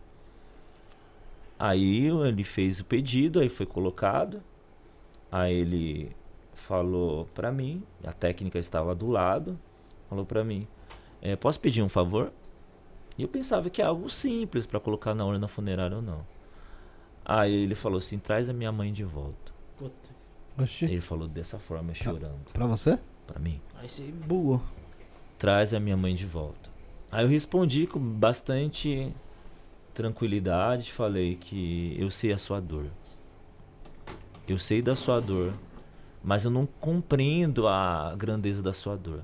Se eu pudesse trazer a sua mãe de volta, eu traria, mas eu não tenho essa capacidade. O que eu pode o que eu posso fazer junto com a técnica aqui é dar o melhor para que esse momento seja mais tranquilo possível. Mas você vê que muitas vezes você não tem uma resposta assim à altura da pessoa. Sim. Aí entra a questão do- dos porquês, né? Do questionamento, né? Do questionamento. E toda morte traz questionamento. Caramba. Por quê? Porque eu poderia ter feito algo antes. E muitas vezes ocasiona um remorso ainda. Né, o remorso, questões. arrependimento. né, Mas para aquelas pessoas que têm remorso, saiba que a permissão foi dada. E mais valorize esses momentos. Se vocês hoje têm os seus entes queridos próximos, aproveita. Aproveita o máximo possível. Valoriza, né? Valorizar. Ô, ô, Michel, tinha uma pergunta aqui no chat aqui. Tem, Agora eu não. tem muita coisa que eu não sei o que rolou, porque eu tava atendendo ali as moças. Mas eu. Mas você vai entrar no meio do assunto, Ah, né? vou ver. Se você já foi feita a pergunta, vocês só, só me orientem Sim. aí, porque. Tem uma, É. tem uma pergunta aqui, acho que é da Solange. Então vai. Tem que negócio ela, que ela falou aqui, ó, quer ver, ó? Sobre trabalhar na área, quer ver? Pode perguntar. É, por que é tão difícil de arranjar emprego? Ela chegou a comentar aqui, eu lembro. Vamos lá. É, No Rio de Janeiro deve ser bem fácil. fez, uma, fez uma pergunta. Por que é difícil arranjar emprego? Na área. Ela falou que é uma. pro- Eu, eu lembro que ela falou mais ou menos que, era uma, que é uma profissional formada na área, é dedicada, tem compaixão ao próximo, mas é muito difícil encontrar o emprego, ela diz no caso Ah. dela. Pessoal, existem, para aquelas pessoas que querem trabalhar nessa área mortuária, existem alguns viés, uns- alguns caminhos, né? Para aquela pessoa que quer trabalhar na parte da necrópsia, no SVO ou no ML, concurso público. concurso pelo governo ou pela prefeitura, Uhum. concurso pela polícia civil, que são os mecanismos de concurso para quem quer trabalhar com necrópsia. Quando abre o concurso, Quando abre o Mete marcha. concurso, estude e, e faça o concurso, e passe o concurso. Agora, aquelas pessoas que querem trabalhar com um tanato, com agente funerário, são clínicas particulares. Aí entra a questão de entrevistas, de o trabalho prático com o cadáver, tá? Muitas vezes existem clínicas que postam que estão precisando de, de Profissionais. profissionais e muitas vezes falta um, um profissional qualificado que faça um cadáver no, no tempo, porque o fluxo de cadáveres é um fluxo grande, muitas clínicas, e às vezes você precisa fazer um cadáver em 60 minutos. Caraca. Então é necessário ter o quê? Ter esse amor, essa paixão, ter essa consciência de trabalho, essa empatia, mas é necessário também ter competência na hora de fazer um corpo. Por quê? Requer o quê? Um cuidado com o corpo de alguém, requer uma segurança também, Sim. tá? E, e gera também uma falta de profissionalismo, gera transtorno. Trans- transtorno com o quê? Processos, tá? Vazamento de corpo em velório ocasiona processo. Então é necessário o quê? É necessário é, ter tudo isso que a Solange falou, muito bem lembrado, Aham. mas é necessário ter habilidade técnica. Tem Saber pegar uma artéria, colocar os produtos de uma maneira correta, ser ágil no processo. Então, existem clínicas em São Paulo, clínicas no Brasil inteiro, que tem uma velocidade em cada plantão de 12 horas de 12 cadáveres. Às vezes linha de 15, produção total, né? 15, 18. Então é necessário que entregar os corpos com que? Velocidade. Com rapidez, mas Mantendo a qua- a qualidade É, vocês- referente o quê? Uma qualidade referente de quê? De serviço. Sim. Um corpo que não vaze, um corpo com aspecto natural. Isso é muito importante, tá? Então, tem várias clínicas postando nas redes sociais precisa de um profissional de tanatopraxia, mas muitas vezes não acham, porque faltam muitas vezes é, um, um profissional habilitado e com competência para o serviço. Que eu posso falar para Solange, Solange, continue. Vai Bora. treinando, vai estagiando, vai fazendo os, os plantões, que uma hora as coisas acontecem. Você chegou a falar no começo que falta muito também do desse olhar ali pros nossos cemitérios ali, que de noite você chega é praticamente abandonado, tudo escuro, na escuridão, não é dado um trato, uma orientação, tipo, vai num Vila Alpina da vida, acho que é o Vila Alpina, né? Não, Vila Formosa, que é o maior da América Latina, um dos, um dos maiores da América Latina. Pô, é difícil, mano, você encontrar a rua tal, tal, que é por rua lá, né? E Sim. o pessoal, acho que da, o pessoal da semana passada falou alguma coisa sobre privatização desse, desse serviço, no- do, do serviço funerário. Você acha que falta uma privatização também para pro, pro cuidado ali da, dos nossos cemitérios? Então, o, o serviço de, de privatização está sendo feito tá, nesse novo governo. Então, é, algumas empresas estão já no processo, um, pro- um processo que está acontecendo nesse, nesse, nesse momento. Mas se pegarmos no contexto, nós verificamos que os cemitérios municipais precisam de um cuidado maior Uhum. que agora estão é, agitando esse, esse mercado já com licitações, com empresas já. Então já tá, estão acontecendo alguns movimentos de esforço para um cuidado melhor. Uhum. Mas se a gente for pegar para analisar os cemitérios, os cemitérios não têm luz, os cemitérios municipais. Pô. cemitérios é, não têm orientação. Cemitérios não têm segurança. Cemitério é cova aberta, pô. Então falta o quê? Um cuidado, uma valorização da- das memórias. Então é um, é um cuidado que o Poder Federal e os governos precisam ter referente a essas questões. Uma questão de saúde pública, na questão de valorização Sim. também de, de memórias. Então você entra no aspecto que a gente precisa criticar, né? A realidade Aham. sem florear tá, a realidade. Então, sem maquiar a realidade. Você pontuou muito bem e acontece dessa forma. É, vocês falaram sobre o suicida já? Sim, Já. sim. Entendi. Então vamos fazer uma segunda propaganda aí, Bruno. Vamos falar do Templo Reino de Próculo. Vamos lá, ô. Ô Rick. Isso aí você vai falar, né? Bora? Pode, pode. Eu coloco. Uhum. Vou tomar, vou tomar. Aí depois volta pra mim.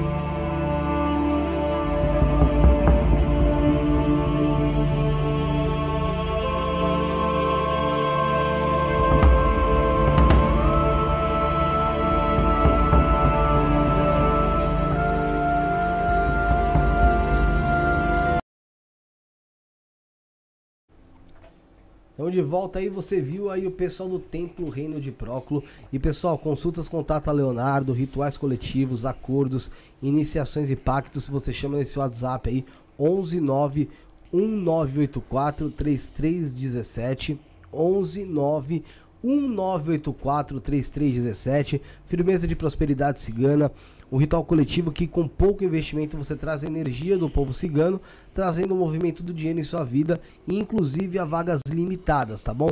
E tem também o curso de baralho cigano que você pode usar usando o código ISTO100, que vocês ganham um desconto de 100 reais. Mas não esquece de informar o código, tá, gente? Isto 100. E lembrando que as vagas se encerram no dia 15 de setembro. Então corre para garantir sua vaga. Tudo isso e muito mais. Para mais informações, novamente, WhatsApp 119 1984 3317. Repetindo, 119 119 1984 3317. Claro, as redes sociais também do Tata Leonardo, Instagram, arroba trp.oficial, arroba trp.oficial. E aqui no YouTube, canal TRP aí, mais um pessoal da Kimbanda chegando conosco aqui, auxiliando. Obrigado, Tata Leonardo, a mamãe do Thaís também.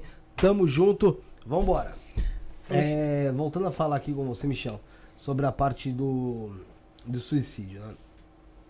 É, é um tema muito forte e um tema que cada vez eu acho que ele, tem, ele vem se tornando mais recorrente. Há quanto tempo você tá na área mesmo? Olha, em estudo. Só puxa mais o microfone pra você Tá, aqui. tudo bem. Tá melhor agora? Puxa, puxa o braço mesmo dele, puxa. Pra baixar ele. Tá. Isso, tá bom, tá bom. Tá ótimo? Tá bom. Então, em estudo, mais ou menos estudando a área e dando aula, mais ou menos uns 10, 12 anos. 10, 12 anos. Isso. É, dá pra se perceber um aumento mesmo no número de suicídios de, de lá pra cá? Sim. Dá pra perceber que existe um É aumento exponencial ou pouco?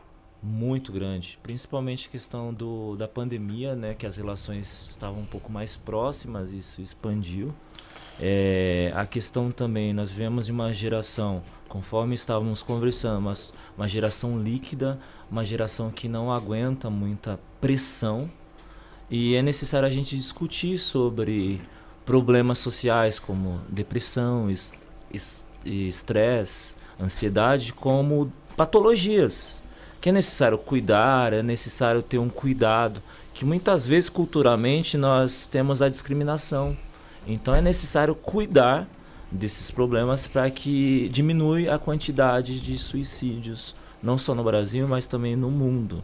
Então, um problema de saúde pública que é necessário discutir sobre ansiedade, depressão e estresse na escola, é necessário discutir em fóruns de saúde. Então, eu verifico que falta uma necessidade de discutir mais vezes esses assuntos. Por quê? Muitas vezes a pessoa que está passando um problema está do nosso lado. E muitas vezes nós poderíamos ter uma palavra amiga, ou poderíamos é, orientar até um profissional da, da saúde, um psicólogo, um psiquiatra. E muitas pessoas não têm essa abertura de falar de uma forma mais o quê? Mais aberta. Então é necessário a gente discutir, principalmente em escolas, principalmente nas religiões, na sociedade de uma maneira mais aberta a essas questões. Porque muitas pessoas precisam de quê? De uma orientação. Sim. Uma orientação o quê? Médica e profissional, porque precisamos tratar isso não como uma frescura, mas sim como uma patologia. Isso é necessário. Então, os índices de suicídio, ele aumentou principalmente em jovens e adolescentes Pós-pandemia. pós-pandemia. Então as relações se estreitaram muito, né? E é necessário a gente discutir. Então é necessário a gente discutir, porque se a gente pegar para analisar, as doenças mais evidentes são essas doenças psicossomáticas: estresse, depressão e ansiedade, que 90% do ser humano, ele vai, vai passar por essa patologia. Então é necessário a gente tratar isso com um problema de saúde. Eu acho É, que foi, nessa- foi hoje no SPTV, hoje no SPTV não, acho que no Bom Dia São Paulo passou que pós-pandemia teve uma crescente enorme de pessoas diagnosticadas com crise de ansiedade e síndrome do pânico. E que na maioria das suas vezes são homens são diagnosticados. E as mulheres que são, tipo, tem um percentual muito maior que procura uma ajuda médica do que os homens, mano. Que os homens ainda é muito mais cabeça ele, fechada do que ele as tem mulheres. uns tabus, né, de, de querer não ir pro hospital, de não reconhecer o problema, né? problema Passar com um profissional. Sim, então tem, existe um, um tabu. Mas esse tabu ele precisa ser quebrado. Quanto mais discutir, quanto mais orientação, quanto melhor educação, menor desenvolvimento do aumento de suicídio. Tem Eu que acho ser que falado, sim. precisa ser orientado, né? Falado, orientado em escolas, em debate e discussão pública. É necessário. Não podemos negligenciar através desses problemas que crescem a cada dia.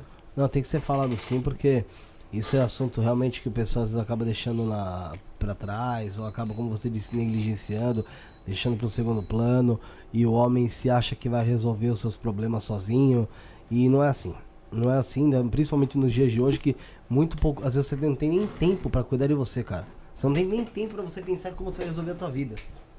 Porque enquanto você tá pensando isso, já tá aparecendo outro problema que você tem que resolver Sim. né? Então, assim, se você não tiver, às vezes, uma- um auxílio médico ali, aquele tempo, nem que seja de uma hora ali, Sim. por mês, pra você conversar que seja com seu psiquiatra, com psicólogo geralmente é um pouco mais, umas duas vezes por mês.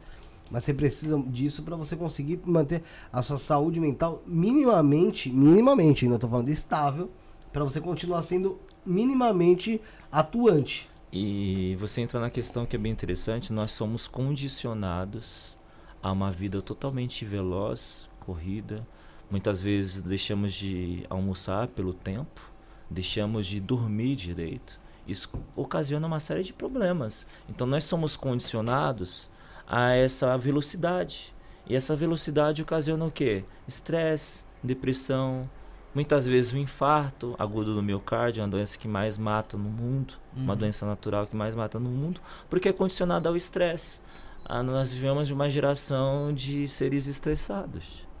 É porque trabalhamos demais, se preocupamos demais e conversamos de menos. Falta o diálogo, falta Diálogo. essa reeducação através do diálogo, dessa discussão que deve ser feita da escola, no ensino lá de base, desde a primeira série do ensino no ensino fundamental 1 até o processo do ensino médio, ter essa orientação, ter essas discussões, porque só vai mudar com forma de educação, investimento na educação, investimento também na área da saúde. Falta um maior investimento, falta um maior olhar. Porque se nós passamos para analisar a estrutura do SUS do Brasil, é uma estrutura melhor do mundo. Um sistema de saúde único, é o melhor do mundo a estrutura. Mas falta o quê? Investimento, porque não vai abranger Uhum. todos os públicos que deveriam. Então falta o quê? Mais investimento, mais um olhar diferenciado, um olhar mais holístico para esses problemas. E é necessário investir. Educação, é necessário investir em saúde Ah, também. Até mais que nós somos um país continental, né, mano? É enorme, tá ligado? Sim, sim. Então é necessário esse- esses cuidados, né? Porque são cuidados que pode que diminuir o, o que? A quantidade de mortalidade. Sim. Sim. Ô, vocês falaram sobre restos mortais que são usados em cultos? Ainda não. Não, então vamos falar. Ainda não, mas o pessoal lá em cima, lá no chat, lá, o Madruguinha, É, Madruguinha aí tava falando Madruguinha que- pesou também na parada. É. falando que Falou que. Pô, é foda. Falou tá? que no culto. mastigava restos mortais. Ah, é foda, aí, Madruguinha. Deixa eu te falar uma coisa. Não sei qual que é o fundamento da parada aí, mas. É tenso, hein? Michel, o que acontece? Tem muitos cultos, não vou mencionar um específico, mas muitos cultos que utilizam-se de, de Partes. partes de, de cadáver, seja elas só ossos, seja elas até mesmo parte fresca ali, vamos dizer assim, do cadáver, para trabalhar dentro do culto. É, você já ficou sabendo desse tipo de situação? É, como que, que você enxerga esse tipo de situação? Ah, o que você pode discorrer sobre isso? Tá. É, respeito todas as manifestações de culto. Vivemos num país e num mundo laico, tá? E já ouvi falar nessas nessas manifestações religiosas, mas eu nunca presenciei. O que eu tenho para falar é que todas as manifestações religiosas são bem-vindas, mas é necessário respeitar o corpo. Então, a minha crítica é esses cultos está dificultando agredindo o corpo. Então, a gente precisa respeitar também a religião, Sim. o culto, mas precisamos respeitar o corpo também. Então é necessário a gente perceber que existem esses rituais, mas esses rituais precisam entender também que é necessário valorizar o corpo. Valorizar o quê? Respeitando. Se é um culto que agride o corpo, eu acho que não é válido essa manifestação religiosa, particularmente falando. Entendeu? Uhum. Essa questão de é necessário respeitar. Existem vários rituais que fazem uma manifestação de partida. Respeito muito, tá? Respeito muito. Mas quando você manifesta o corpo, agredindo o corpo, eu não acho válido porque entra a questão dos direitos humanos, entra as questões, ah, professor, mas pessoal, mas a pessoa está morta, mas essa pessoa teve nome, Sim. RG, CPF e teve uma vida é necessário respeitar o corpo, mesmo que seja morto. Mas você nunca ficou sabendo não. assim de nada próximo aqui? Não, nada próximo. Nada próximo. Nunca nem recebeu algum tipo de proposta ali para facilitar algo? Não, não. Nunca nunca surgiu esse tipo de proposta. Mas conforme eu disse para vocês, respeita as manifestações religiosas, mas a gente tem que entrar no consenso vai violar o cadáver? Vai violar o corpo? Aí entra em outras questões, entra a questão do que dos direitos humanos. Mesmo que o, a pessoa esteja sem vida, a pessoa tem família e a pessoa teve uma vida, tá? Então, é, a gente precisa quebrar algumas, algumas questões. Desde questões de cultos religiosos, existem vários tipos de matrizes religiosas. Eu manifesto de uma crença cristã, tá? Mas eu respeito muito todas as manifestações religiosas. Através deles eu aprendo um pouco mais, tá? E esse aprendizado traz o que? Agregar a nossa cultura. E existe muita intolerância na questão religiosa. Muito. Muita intolerância. Nós vivemos num país laico, mas os discursos são totalmente intolerantes. E a intolerância gera o quê? Violência e gera um racismo totalmente estrutural. Sim. Então, é, eu fugi um pouco da resposta, mas como eu não vi, mas é necessário, a gente precisa respeitar o corpo, mesmo que seja morto. Essa é a primeira parte, né, em relação, em relação a, a isso, né? É, e a parte de necrofilia? Tá. É, o meu ambiente. Não o que você acha sobre, que imagina, por tá. você uma pessoa sã, você deve achar tá. isso muito louco. Mas assim, o que você já ouviu falar, o que você já. Tá. Eu, não precisa citar é... nomes, lugares nem nada. Mas... Vamos lá. Questão de necrofilia. É, existem muitas mídias sensacionalistas, né? Falando sobre o processo de necrofilia. É necessário a gente analisar com cuidado. Porque não adianta querer fazer mensagem sensacionalista para vender um tipo de conteúdo. Pessoal, dentro de um ambiente de necrópsia, de tanatopraxia, existem câmeras, existe um respeito, existe um treinamento. Existem bons e mais profissionais, existem. Mas muito da necrofilia também é um mito. De alguns casos do tempo, lá da década de 50, 60, 70, as pessoas querem reproduzir o mesmo discurso. E eu vejo muito discurso sensacionalista, porque existe uma fiscalização muito grande, porque você não pode entrar no laboratório nem de tanato, nem de necrópsia com celular. Vocês, é, é, os profissionais são fiscalizados a todo momento com câmeras. Então existe o que? Existe muita fantasia, muito discurso, muita balela de pessoas que querem vender um conteúdo mas é necessário a gente analisar. Existem bons e mais profissionais. Existe? Existe. Mas não é uma maneira, uma prática rotineira. É algo totalmente esporádico e, e muito sensacionalista no Brasil. Isso, foi, uhum. isso, foi, um isso né, foi expandido bastante é, através de redes sociais, mais recentemente, tinha um grupo, até no, se não me engano, no Facebook, chamava Festa NML. Sim. Tem até hoje, poxa. Sim. Tem ainda? Não sei. É, Tinha pra trazer. muitas vezes o conteúdo para vender ele precisa ser sensacionalista. E a área mortuária, as pessoas têm uma visão muito discriminatória e preconceituosa. Porque o que causa estranhamento causa preconceito. E se as pessoas não conhecem, as pessoas falam do jeito que ela quer. Então, para aquelas pessoas que acreditam que é uma prática rotineira, tenta fazer uma visita antes de falar, antes de manifestar um conteúdo muitas vezes antigo, muitas vezes esporádico, mas não uma prática rotineira. Visita um ML, visita um SVO, visita uma clínica de tanatopraxia, vocês vão verificar que é um ambiente totalmente técnico, respeitoso, onde existem câmeras a todo momento. Não é uma coisa que ah, vão se alimentar do lado dos cadáveres. Não, existem setores diferentes.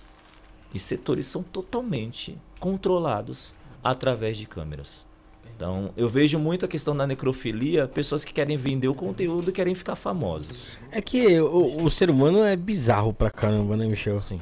E, poxa, por mais que a gente pense que não, deve existir gente querendo comprar esse tipo de conteúdo pra caramba aí no mundo. Sim, né? porque muitas vezes é, esse conteúdo é um conteúdo que é muito fácil de reproduzir. Geram o quê? Geram uma curiosidade, tá? E geram brincadeiras. Brincadeiras que faltam com respeito. Porque o corpo ele precisa ser preservado, não violado. né? Então não há prática. É apenas um discurso de pessoas que muitas vezes querem vender. Porque é fácil de vender. Ridicularizar o cadáver, ridicularizar o profissional é fácil de vender. E o respeito fica onde? Nem acabou. Festa no ML é ridículo. É ridículo, desculpa a palavra, é ridículo porque é necessário respeitar todo ser humano, independente se o ser humano está morto ou está vivo. É questão de direitos universais, o direito de ir e vir, o respeito com as pessoas. Então, quando eu vejo esse tipo que você precisa perguntar, eu vejo uma manifestação de pessoas que não têm uma sensibilidade nenhuma ou manifestam um conteúdo que não é relevante. Então, o que não é relevante, a gente descarta. O que é relevante, a gente critica. Isso é muito. Sua pergunta foi muito pertinente.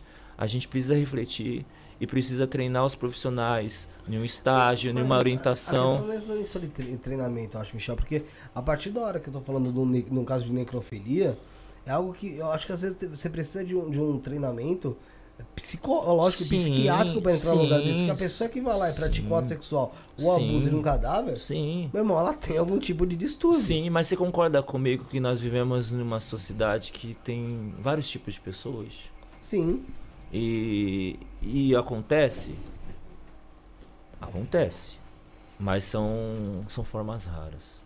Não é uma prática normal de um profissional. Porque já pensou essa, esse tipo de mídia ele se torna comum? Todos os profissionais da necrópsia, da tanatopraxia vão ser ser o taxado. quê? Vão ser taxados como o quê? Necrofilista. Abusador de cadáver. Por isso mesmo, esse tipo de gente exclui Existe- o resto. existe esse discurso, infelizmente, na cultura da sociedade. As pessoas precisam primeiro conhecer. É necessário conhecer algo que é estranho. Desde a parte de necrópsia, tanatuária, mortuária, desde a questão também religiosa. Em vez de falar, é necessário conhecer. Depois não manifesta é, conteúdos baratos.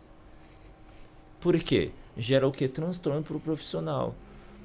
Acontece? Acontece casos esporádicos, casos raros. Mas dentro da sua, do, seu, casos do seu- né? do- do- não vou dizer conhecido, mas dentro do seu Círculo. do círculo, você já ouviu falar Não. de casos? Não. Tô sendo bem sincero contigo, não. Não. Tá. Eu vejo muitas histórias. É, tipo de fulano em tal cidade. Sim. Pode ter acontecido? Pode. Mas eu vejo muito mais o que um telefone sem fio. Eu preciso vender essa notícia. Eu preciso ser famoso. Uhum. E o ser famoso às vezes não é ser real. Né? Hoje o conteúdo ele é gerado. Mas às vezes e a qualidade do conteúdo? Entendi. Vocês, vocês entendem essa profundidade, essa reflexão? A, que, a custo do quê, né? A custo do quê? Eu vou ganhar o quê? Likes? Visualizações? É o que acontece com Eu vou ser famoso? O que acontece com o pessoal que é. Que é famoso aí, que morre aí, que o pessoal vaza as imagens. Pra quê, cara? Pra quê? É um profissional que quer ganhar dinheiro de alguma forma de uma mídia que não é uma mídia É uma mídia suja, mano. suja, entendeu? Onde. É uma mídia, na verdade, ilegal. Porque É Sim, crime. É crime, né? violação de Vilipêndio, né? cadáver. É crime. E existe esse- esses crimes? Existe. Mas não é uma prática comum. Mas é algo que o pessoal tá tomando consciência agora, ô Michel. Antes, antigamente, era muito comum você ter. Se você for puxar dos anos 90 pra trás, é muito difícil você não ver foto de algum cadáver, algum, alguma pessoa morta dentro do caixão que alguém tenha tirado a foto. A- a- Até o famoso Elvis não morreu, do Elvis tem, Sim. né? Então, assim, isso o pessoal tá tomando uma certa consciência agora, depois do quê? Depois que aconteceu o Cristiano. Eu tô falando Brasil, tá? Sim. Depois que aconteceu o Cristiano Araújo, de certa forma aconteceu até com Maradona na Argentina. Maradona. Aí, aí Mendonça. entra, aí entra na questão de que de pequenos fragmentos, pequenos profissionais que não são da área de, uma- de uma forma o quê? Verdadeira. Pequenos, mas são fragmentos, se a gente for pegar para analisar, são fragmentos, mas que esses fragmentos sejam o quê? Cumprido a lei conforme esses fragmentos. E é necessário discutir isso, é necessário, mas não manifestar como se fosse uma prática normal que não é. Não, mas foi necessário acontecer algumas coisas pro e- pessoal tomar consciência e, e Sim. entender o que tá rolando. Sim, é necessário a gente compreender isso. Mas é a a mesma gente, coisa, até, até quando andar sem cinto de segurança no carro era normal? É, E até era, pouco sim. tempo atrás. é. Fumar dentro do, do, do estabelecimento fechado, Era era normal, normal. dentro do avião. Sim. Não usar cinto. mas que esses problemas a gente não possa naturalizar através do nosso discurso. São fragmentos? São. Pequenos? Sim, mas- Pequenos. Pequenos. Precisa ser discutido? Precisa. Mas não pode ser naturalizado através de grupos. Então, mas justamente por isso que eu acho que acaba não sendo naturalizado. Porque acaba chegando numa- no, no grande, no grande streaming, aí do, no, no mainstream, e o pessoal começa a prestar atenção nisso daí e fala, pô, peraí, isso não é legal, não é legal com a família. E isso muitas não é. vezes- eu mesmo, pô, assim, igual é, avião, hoje em dia. Você tem que tomar vários cuidados, né? Pô, já entrei armado no avião, antigamente não falavam nada. E aí? Sim, sim. Mentira, isso é mentira, é brincadeira. Mas antigamente no avião você não tinha toda Até as essa. torres gêmeas, Sim. até as torres gêmeas Até- era um é, jeito, depois da torre gêmea, pode Agora, Agora, o que que- você tem que tirar foto da sua mala, senão o que leva colocam- colocam bronca. de, de lição nessa discussão? Existem poucos profissionais, pouquíssimos profissionais, casos esporádicos, que cometem esse tipo de, de prática. Sim, a grande minoria. Minoria. A Se grande, a gente lógico. pegar, é uma minoria. Mas essa minoria é, é naturalizada através de alguns grupos que querem vender uma notícia que não é natural. Tá? É para vocês que estão assistindo, É, para vocês Generalizar. generalizar um problema que problema de poucos profissionais, não é um pro- uma prática comum. Que não é o dia a dia que do, não é o dia a dia. do técnico. É aquelas pessoas que têm certas dúvidas, têm a curiosidade, pega alguém que é da área, vai apresentar a área, vai quebrar esses tabus, tá? É necessário a gente discutir sobre isso, porque as pessoas ficam pensando uma série de coisas, ficam fantasiando um, um mundo delas, um mundo ideal que na realidade não funciona. Isso é muito bom a gente discutir de uma maneira que nós precisamos se atentar através do discurso, não reproduzir o discurso que você não conhece. Tá. É, antes da gente continuar, vamos passar Matildes aí, ô Rick. Põe Matildes? Enquanto isso, o pessoal pode ir mandando sua mensagem, pode se inscrevendo. Que nem a Adriana aí falou assim, ó, não pode nem ser chamados de profissionais. Isso aí. Essas pessoas. Aí eu já completo esses vagabundos. já começa aqui no Datena aqui. cara. Manda Matildes aí, Rick. Descubra o poder do oráculo da sacerdotisa Matildes e permita que ele seja a bússola do seu caminho. Comece a mudança em sua vida hoje mesmo. O jogo com o oráculo da sacerdotisa oferece uma oportunidade única de buscar respostas diretas e reveladoras. O oráculo responde sobre todas as áreas da sua vida, como qual egrégora você pertence, seus guias espirituais, sua vida amorosa, financeira e o que mais desejar saber. Conheça as opções disponíveis e adquira seu jogo pelo site sacerdotisamatildes.com.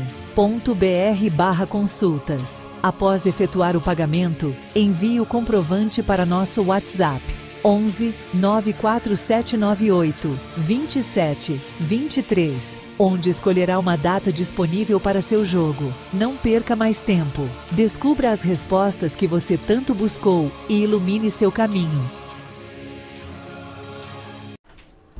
É isso aí, galera. Você viu sobre o templo da sacerdotisa Matildes que vai estar conosco aqui no final desse mês de setembro. A gente já tá no dia 30 do 8. Alguém botou dia 30 do 9 ali. Se fosse 30 do 9, eu não estaria aqui. Não tem problema. É, esse eu é vim do futuro, futuro pra falar que é 30 do 9. Eu vim, falar, eu vim do futuro pra falar que é 30 do 9 já e que comemoramos o nosso primeiro título da Copa do Brasil. Pode continuar. Comemoramos? Eu não entendi. O nosso primeiro título da Copa do Brasil. Você é flamenguista? São Paulino. Bom, você viu aí sobre o templo da sacerdotisa Matildes, então, site sacerdotisamatildes.com.br. Marca lá sua consulta, agenda certinho, vai ser show de bola. E também o WhatsApp 11947982723. 11947982723. Um abraço aí pra sacerdotisa Matildes, tamo junto. Depois não vem querer neguinho aí querer me consultar comigo não, depois do dia 30 do 9, viu? Só acertar. eu não estaria aqui também. Quando vai ser a. Eu ganharei na Mega Sena. Porra. Ótimo.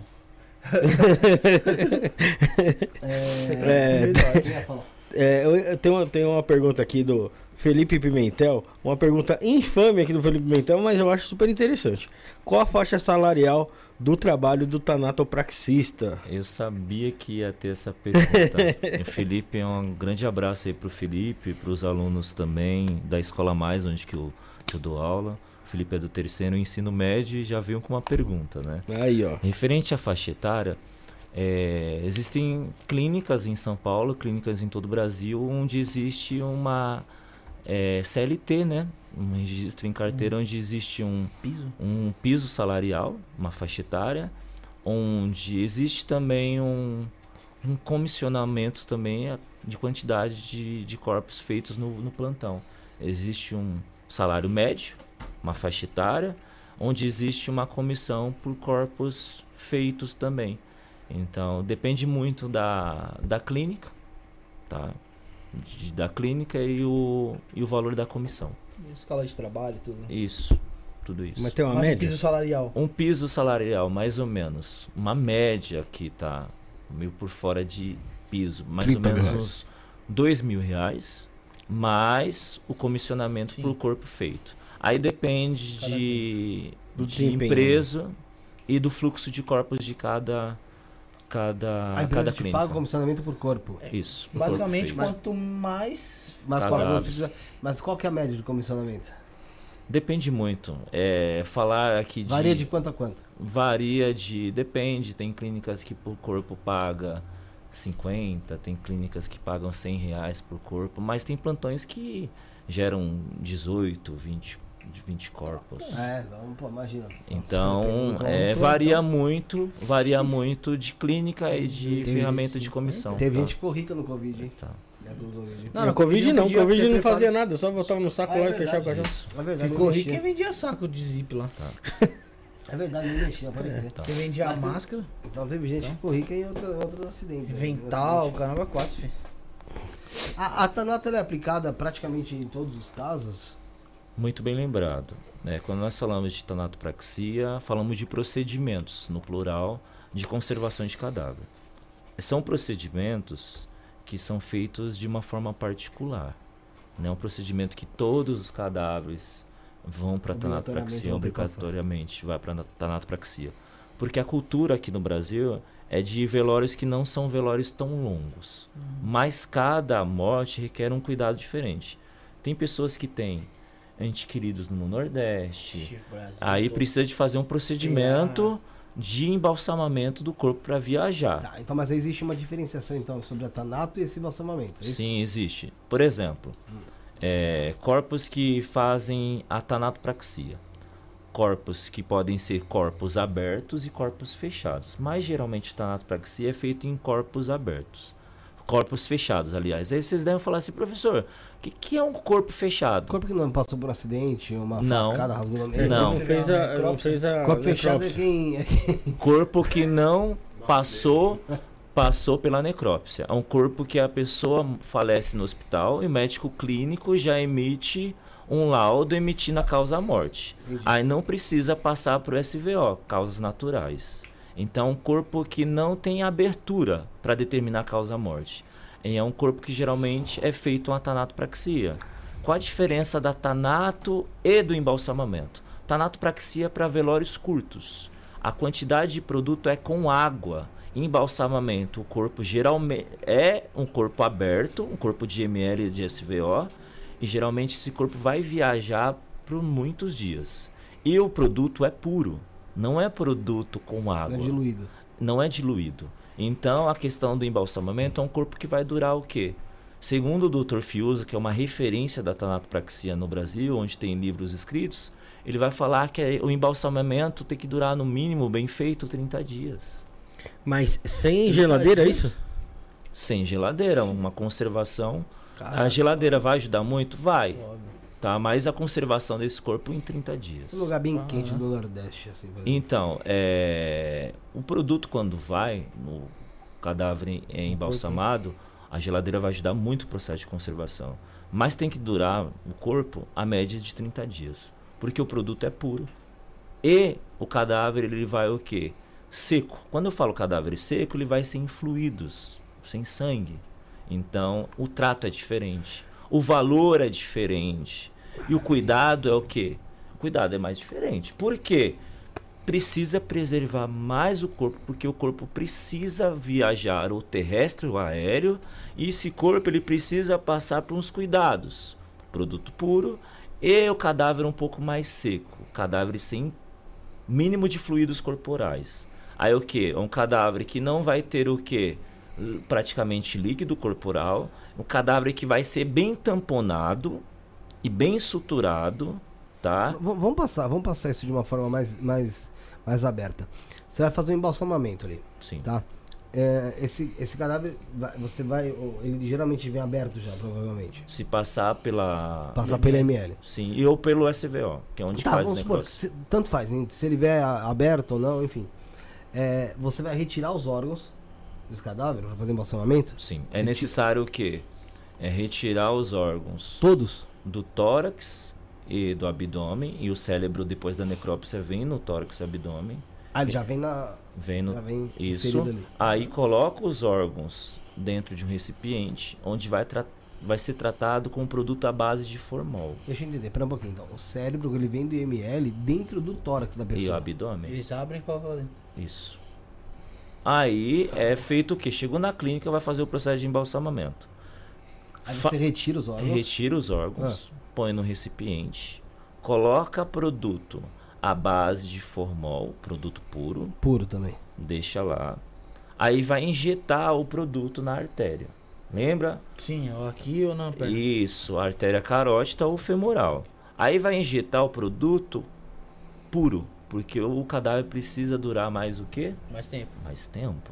Então o produto é colocado um produto arterial chamado TA, produto arterial 32, que é um produto muito forte à base de formol.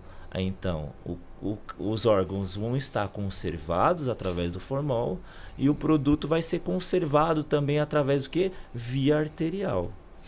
Então o cadáver vai o que durar mais tempo porque o produto é puro e os órgãos foi o que tratados. Muitas pessoas têm uma dúvida aí que os que os órgãos vão ser incinerados. É, É, eu achava fora. que ele tirava os órgãos e, E joga tchau. jogava Não, fora, não sei. não. Ele Não. volta pra dentro do corpo. Volta para dentro Oxi, do corpo. mas ele volta jogado, né? Volta, volta de uma forma sem uma sequência anatômica. É, não volta tipo. Isso de quem não é um Isso. doador de órgão, né? Sim. A doação de órgãos vem lá do hospital. Já direto, já. É, já vem sem. É. É, já vem sem. Então você vê que a diferença?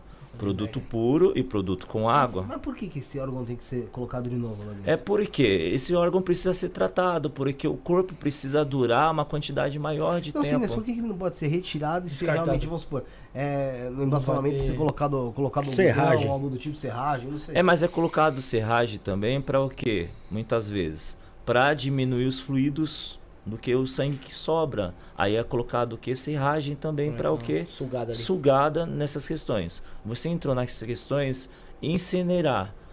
ah, o Brasil ele não, não tem essa cultura de incinerar os órgãos. Os órgãos precisam ser voltados novamente. Então entra a questão de que abaixo de, da clínica, no solo da clínica, existe o que? Uma fossa chamada fossa séptil, onde os resíduos, os fluidos ficam. O sangue vai para lá. Vai para lá, para a fossa, que é uma fossa separada. Então as pessoas Não vai pro esgoto comum. não vai para o esgoto comum e é o esgoto diferenciado.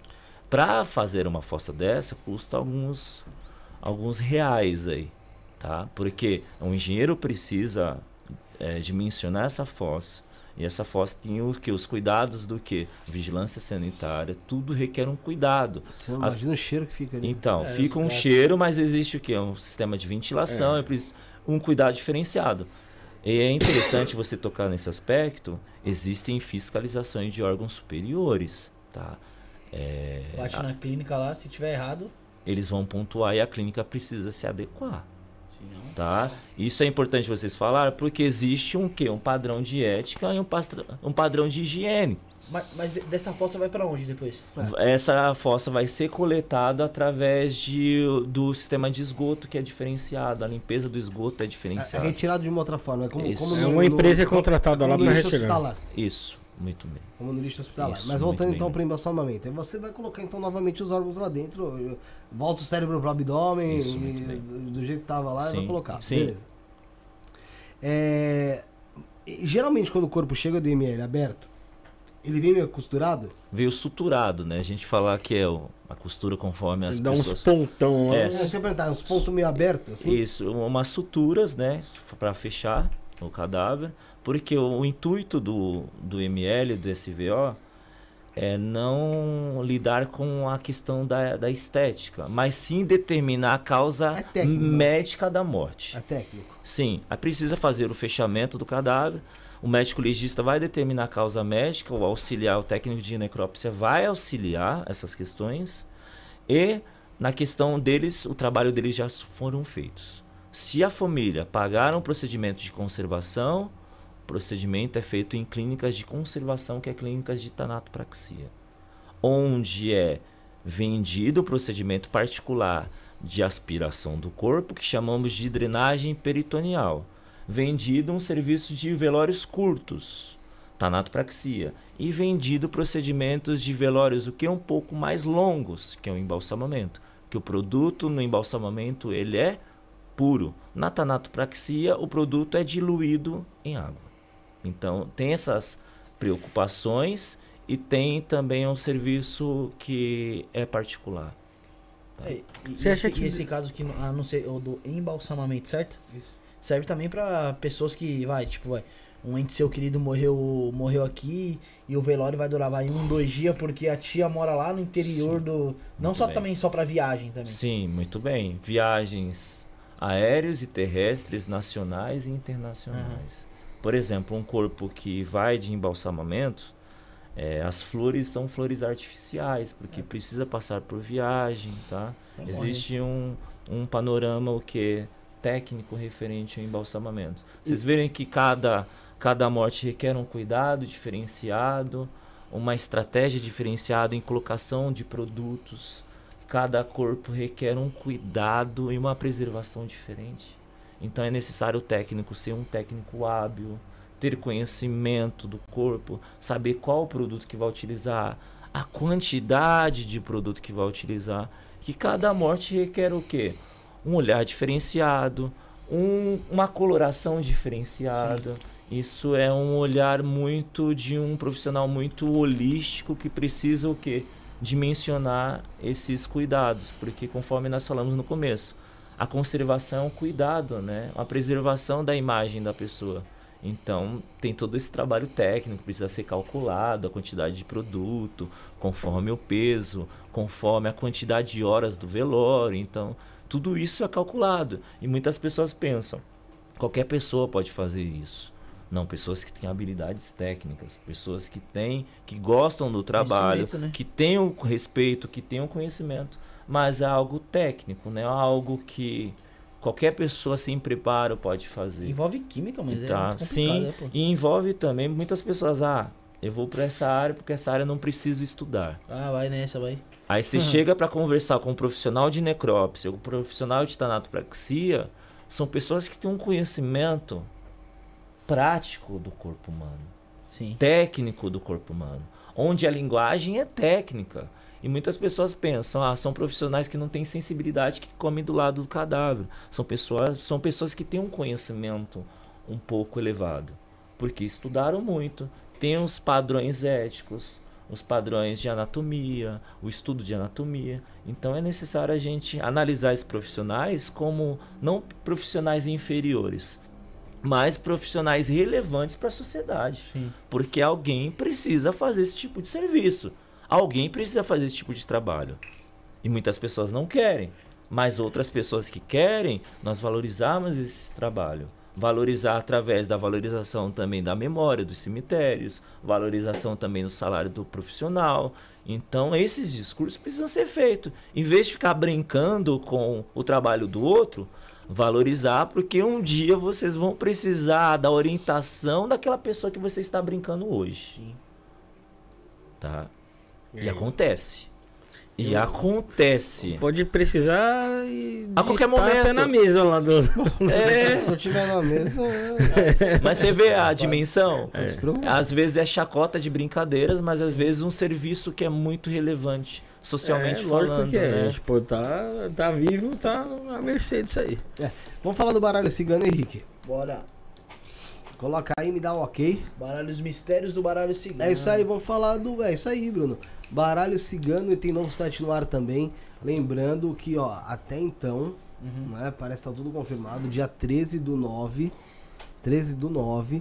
Vai ser feito aqui o lançamento do baralho Os Mistérios de Lúcifer. E vai ser um programa com o Jorge Escritori, que é de Kimbanda. Então vai ser uma coisa bem interessante, vai ser legal. Dia 13 do 9, hein, gente? Marca aí, ó. Salva a data. Beleza? É isso mesmo aí, pessoal da espiritualidade. Estamos apresentando pra você com exclusividade o baralho Os Mistérios do Baralho Cigano, com 36 cartas plastificadas frente e verso, feito 100% no Brasil, com papel nacional e com a qualidade internacional. Design moderno, cores vivas e brilhantes, esse deck traz o sistema cigano Lenormand para os seus jogos e seus estudos. Manual exclusivo em tamanho revista com 24 páginas, totalmente colorido com informações das cartas, jogadas, estudos dos elementos, signos e planetas e muito mais, tá bom? Acesse agora o site www.osmistérios.com.br. O que tem nesse site, Felipe? Tem o baralho Os Mistérios do Baralho Cigano, Os Mistérios de Maria Padilha, Os Mistérios de Zé Pirintra. Tem três decks lá sensacionais que você pode adquirir, que todos eles vêm com manual, tá bom?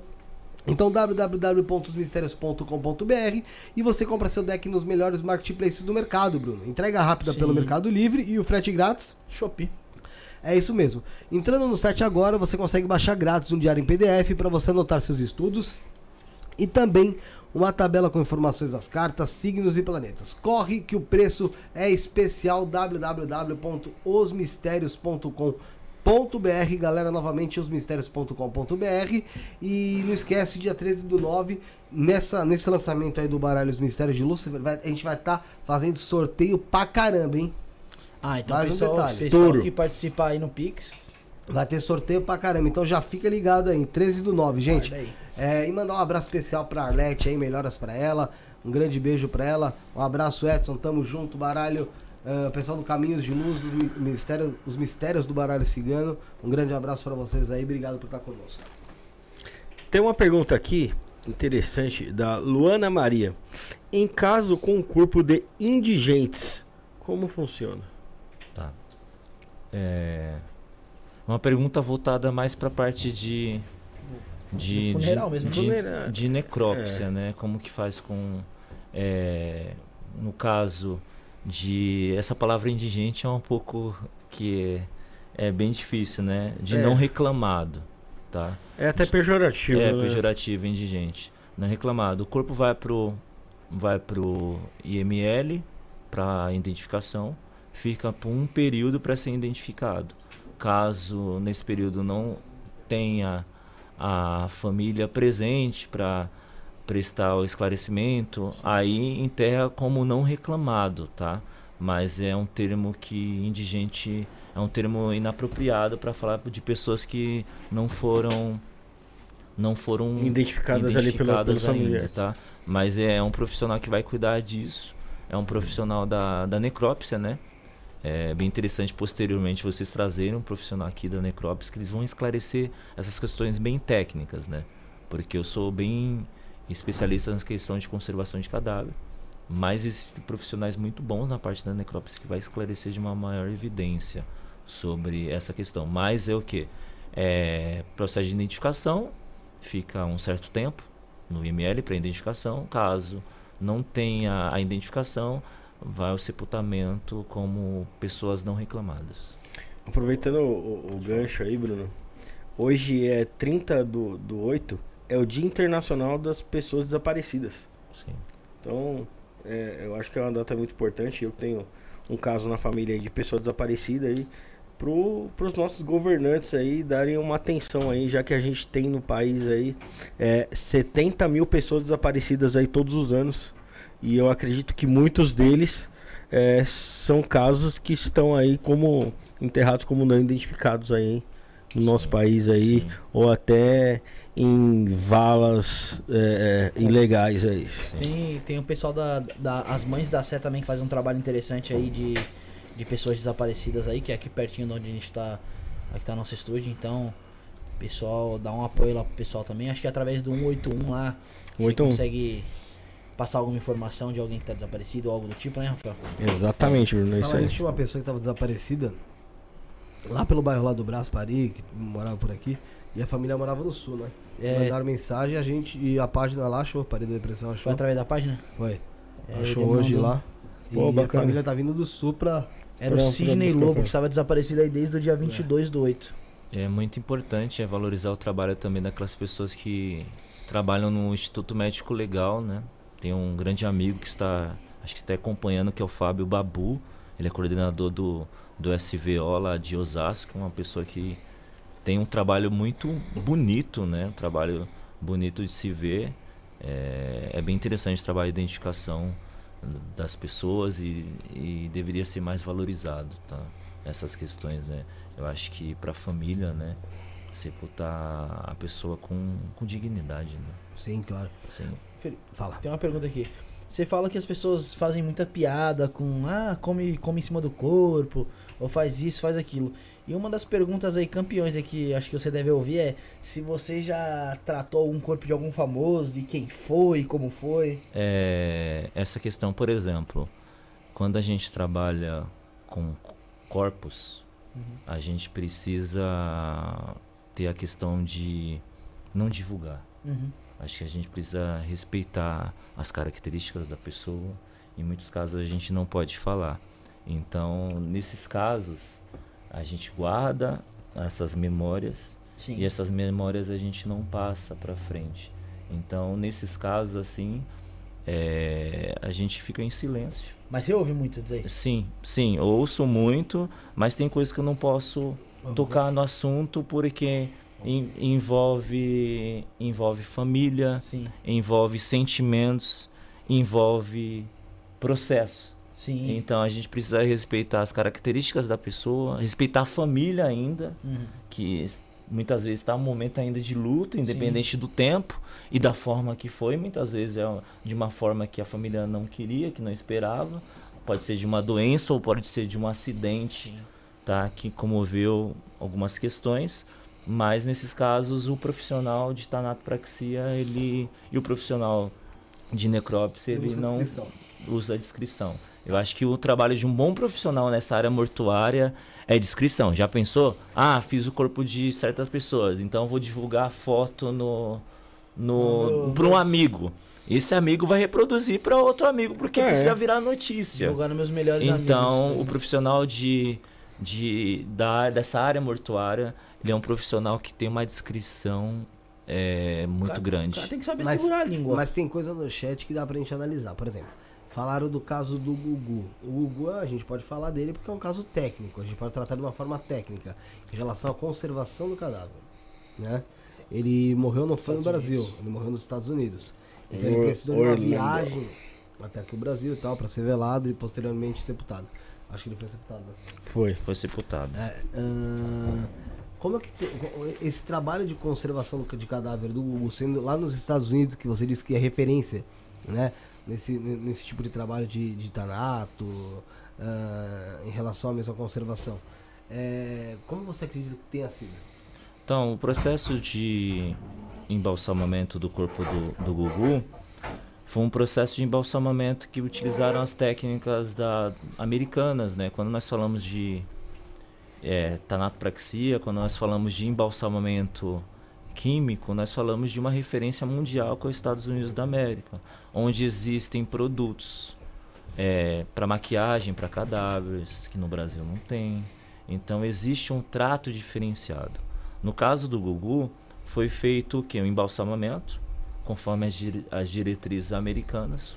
O corpo dele veio praticamente de uma maneira, um, um vocabulário bem popular, veio oco, apenas com os tecidos.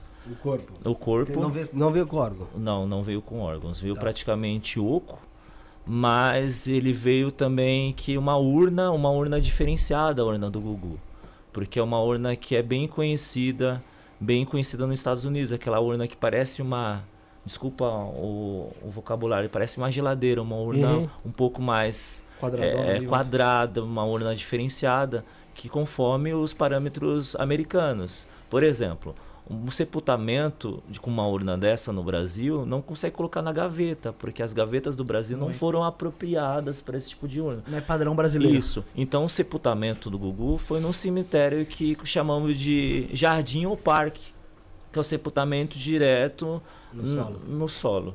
Então os cuidados dele foram os cuidados diferenciados pelos produtos, tá? É, muitas pessoas questionam, o corpo dele foi bem preparado, tá? E houve uma empresa que trouxe esse, fez esse translado de quando chegou é, no Brasil em São Paulo, fez todo esse cuidado diferenciado, onde fizeram um, um bom trabalho referente ao Gugu. Dentro do, do- desse, dentro desse círculo do pessoal que trabalha com, com- dessa, nessa zona, nesse ponto mortuário aí, vai. É, vocês discutiram bastante esse caso do, do Gugu, da, da Ah, forma como ele veio, Então, da a, conservação mesmo. a né, discussão que as pessoas têm, principalmente uma discussão que vai, vai para as redes sociais, é porque muitas pessoas acharam a mão dele um pouco mais arroxeada, tá?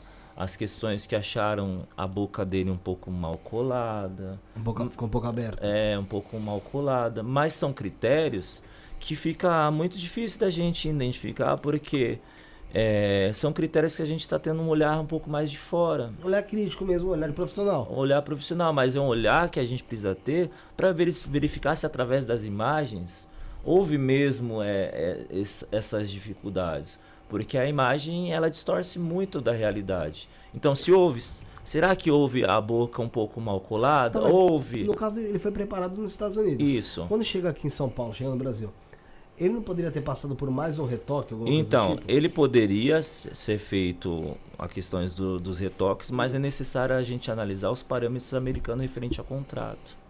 Existem padrões normativos referente ao contrato, verificar a possibilidade também, verificar referente ao contrato, verificar qual pacote a família fechou. É porque, sei Então- lá, a boca, por exemplo, é uma cola ali, Sim, você passa e... mas é necessário a, a gente avaliar quais foram que os cuidados que fizeram através de contratos. Se o caso dele deveria ter mexido no corpo dele, não. A família deixou mexer Sim, no é corpo família, dele. no da família. Existe vários, vários mecanismos, tá? Quando a gente fala de discussão do Gugu, existe os prós, os contras, o que poderia ser feito e o que poderia não ser feito. Mas poderia ter é, ser de uma forma mais evidente? Poderia, mas existem essas questões, critérios técnicos, é, pedidos da família e essas questões. Por exemplo, a urna que ele foi sepultado foi uma urna que tem um padrão norte-americano, tá? Um padrão totalmente de cemitério ou parque. Cemitério parque é um cemitério sepultado onde tem jardim ou parque que não tem gavetas, geralmente é sepultado no chão, porque o padrão dessa urna americana é um padrão diferenciado, o tamanho dela é diferenciado, o custo de uma urna dessa também é Maior. diferenciado, a forma de colocar flores também, porque é um padrão que não coloca geralmente flores numa urna dessa. Então tem essas diferenças, né? Existem fatores culturais, por exemplo, Embalsamamento é questão da tanatopraxia, procedimento de conservação nos Estados Unidos. É lei. Todos os velórios lá são prolongados. Lá é sempre prolongado. né? Prolongados, velórios que duram quatro dias. Se vocês pegarem eh, os famosos, dura bastante dias. Mas é uma 15 dias, cultura. 20. Nós não temos essa cultura ainda, mas o processo de tanatopraxia, o processo de conservação no Brasil, ele evolui muito. Existem muitas clínicas, as clínicas estão preparadas para fazer esse tipo de serviço. Profissionais qualificados, existem profissionais muito bons de tanatopraxia no Brasil, onde elevam o serviço do Brasil como ser- um bom serviço referente à tanatopraxia. O que o Brasil pede para os Estados Unidos? Estrutura. Estrutura de quê? Estrutura material. Tá? Produtos diferenciados. Mão de obra a gente. Tem muita mão de obra boa. Muita mão de obra boa. Então esse- você vê que os panoramas culturais influencia também no procedimento? Influencia. Porque é um costume, Sim, uma cultura. Aqui não existe uma, uma cultura que está sendo o quê? Fortalecida através do quê? Da quebra de preconceito. Mas fa- volta- voltando só pra gente não perder a linha de raciocínio sobre o, o, o, o procedimento que foi feito no Gugu, com o Augusto Liberato. É, como você disse, é, ele, ele veio oco. Então, praticamente. eu- o, Gugu- o Gugu veio sem órgãos aqui pro Brasil. O Praticamente. que, o que, que ele tinha então ali dentro do, do tórax, do abdômen? Era Então, o ele, ele tava praticamente oco. Eles colocam um, um preenchimento, preenchimento e vem praticamente oco. Então, tem o preenchimento dentro do embalsamamento, tá? Onde ele veio com os tecidos, cabelo normal, mas sim os órgãos, tá?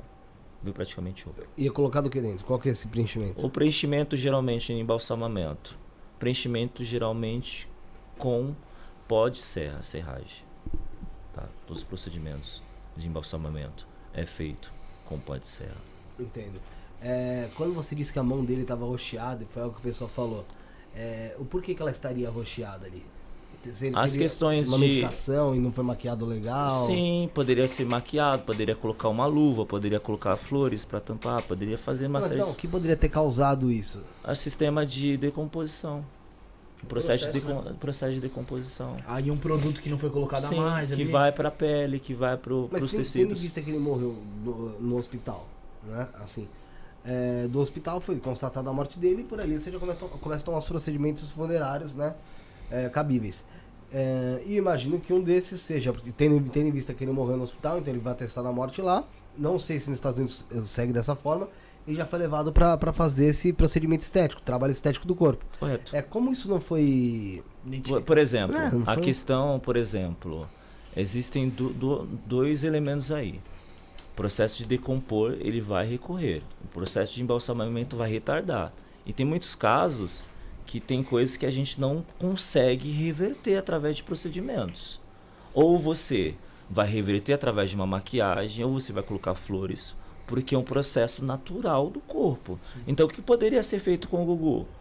Coloca uma luva para tampar rocheado, coloca flores Não, para maquiagem uma ajudaria pra maquiagem, mas fica a critério do que foi tratado através de contrato e tratado também com a família, porque tem muitas muitas questões que a família também influencia. Mas Mas é difícil ter um do- contrato lá, tipo, pô, se tiver um defeito, não pode mexer, tem que deixar do jeito que Mas tá. É a que... sacanagem, né? Não, sim, mas a questão que tem o quê? Tem família que ele quer uma questão diferente. Tem família que existe, que exige o quê? Uma, uma roupa diferente, uma maquiagem diferente. E às vezes vai contra o que você quer. Mas você vai fazer o quê? Conforme o que o pedido de quem? Da família. Na família, é um pedido. Por quê? Família pediu um batom vermelho e você não faz. E foi feita uma descrição em cima do batom vermelho. E você não faz, Aí dá problema. dá problema. Não, mas, é, tem coisa que não dá pra entender. Tipo, ah, não, mas deixa ele lá. Deixa do jeito que tá, que. Que não dá pra entender. Pô, já foi, tá sendo feito trabalho. Tem fotos lá, você vê. Nitidamente dá pra ver que o cara tá maquiado. Pálido pra um caralho, mas tá maquiado lá, sabe? É. Porra, a mão roxada. Cara, chega aqui no Brasil, o corpo é visto novamente. Sim, é visto Sabe? novamente. Tá assim, tá. Sim, Meu, mas a gente precisa tapeada. entender que outra, é... você tá aqui no Brasil. Sim, a gente- a, lei de lá já não sai mais aqui. Sim, mas a gente pode verificar, poderia ter colocado luvas, poderia ter colocado flores, poderia ter uma série de, de fatores. Mas não colocou por, porque teve um motivo. Algum motivo teve. Não foi motivo técnico, Isso não passaria normalmente. porque foi feito, foi feito esse procedimento com empresas que são referências, tá? São Às referências. vezes, a- às vezes a família nem se atentou também a uma situação. Mas a família, a, a família acompanhou todo o processo, então a gente precisa entender que existe o, cui- o cuidado técnico e é, existe também o pedido da família. A gente precisa entender e respeitar o pedido da família, porque Entendi. muitas vezes o pedido da família é contra os nossos critérios. Sim, normal. Mas a gente precisa fazer. É, Por exemplo, questões de estética. Tem O famílias que, que que já te pediram que era contra o seu critério e você teve que fazer? Tá, por exemplo, o que eu acompanhei já, com, até com alunos, é que pediram girassols na ornamentação. E na minha opinião, girassol não fica legal, mas foi um pedido da família. Não vai colocar?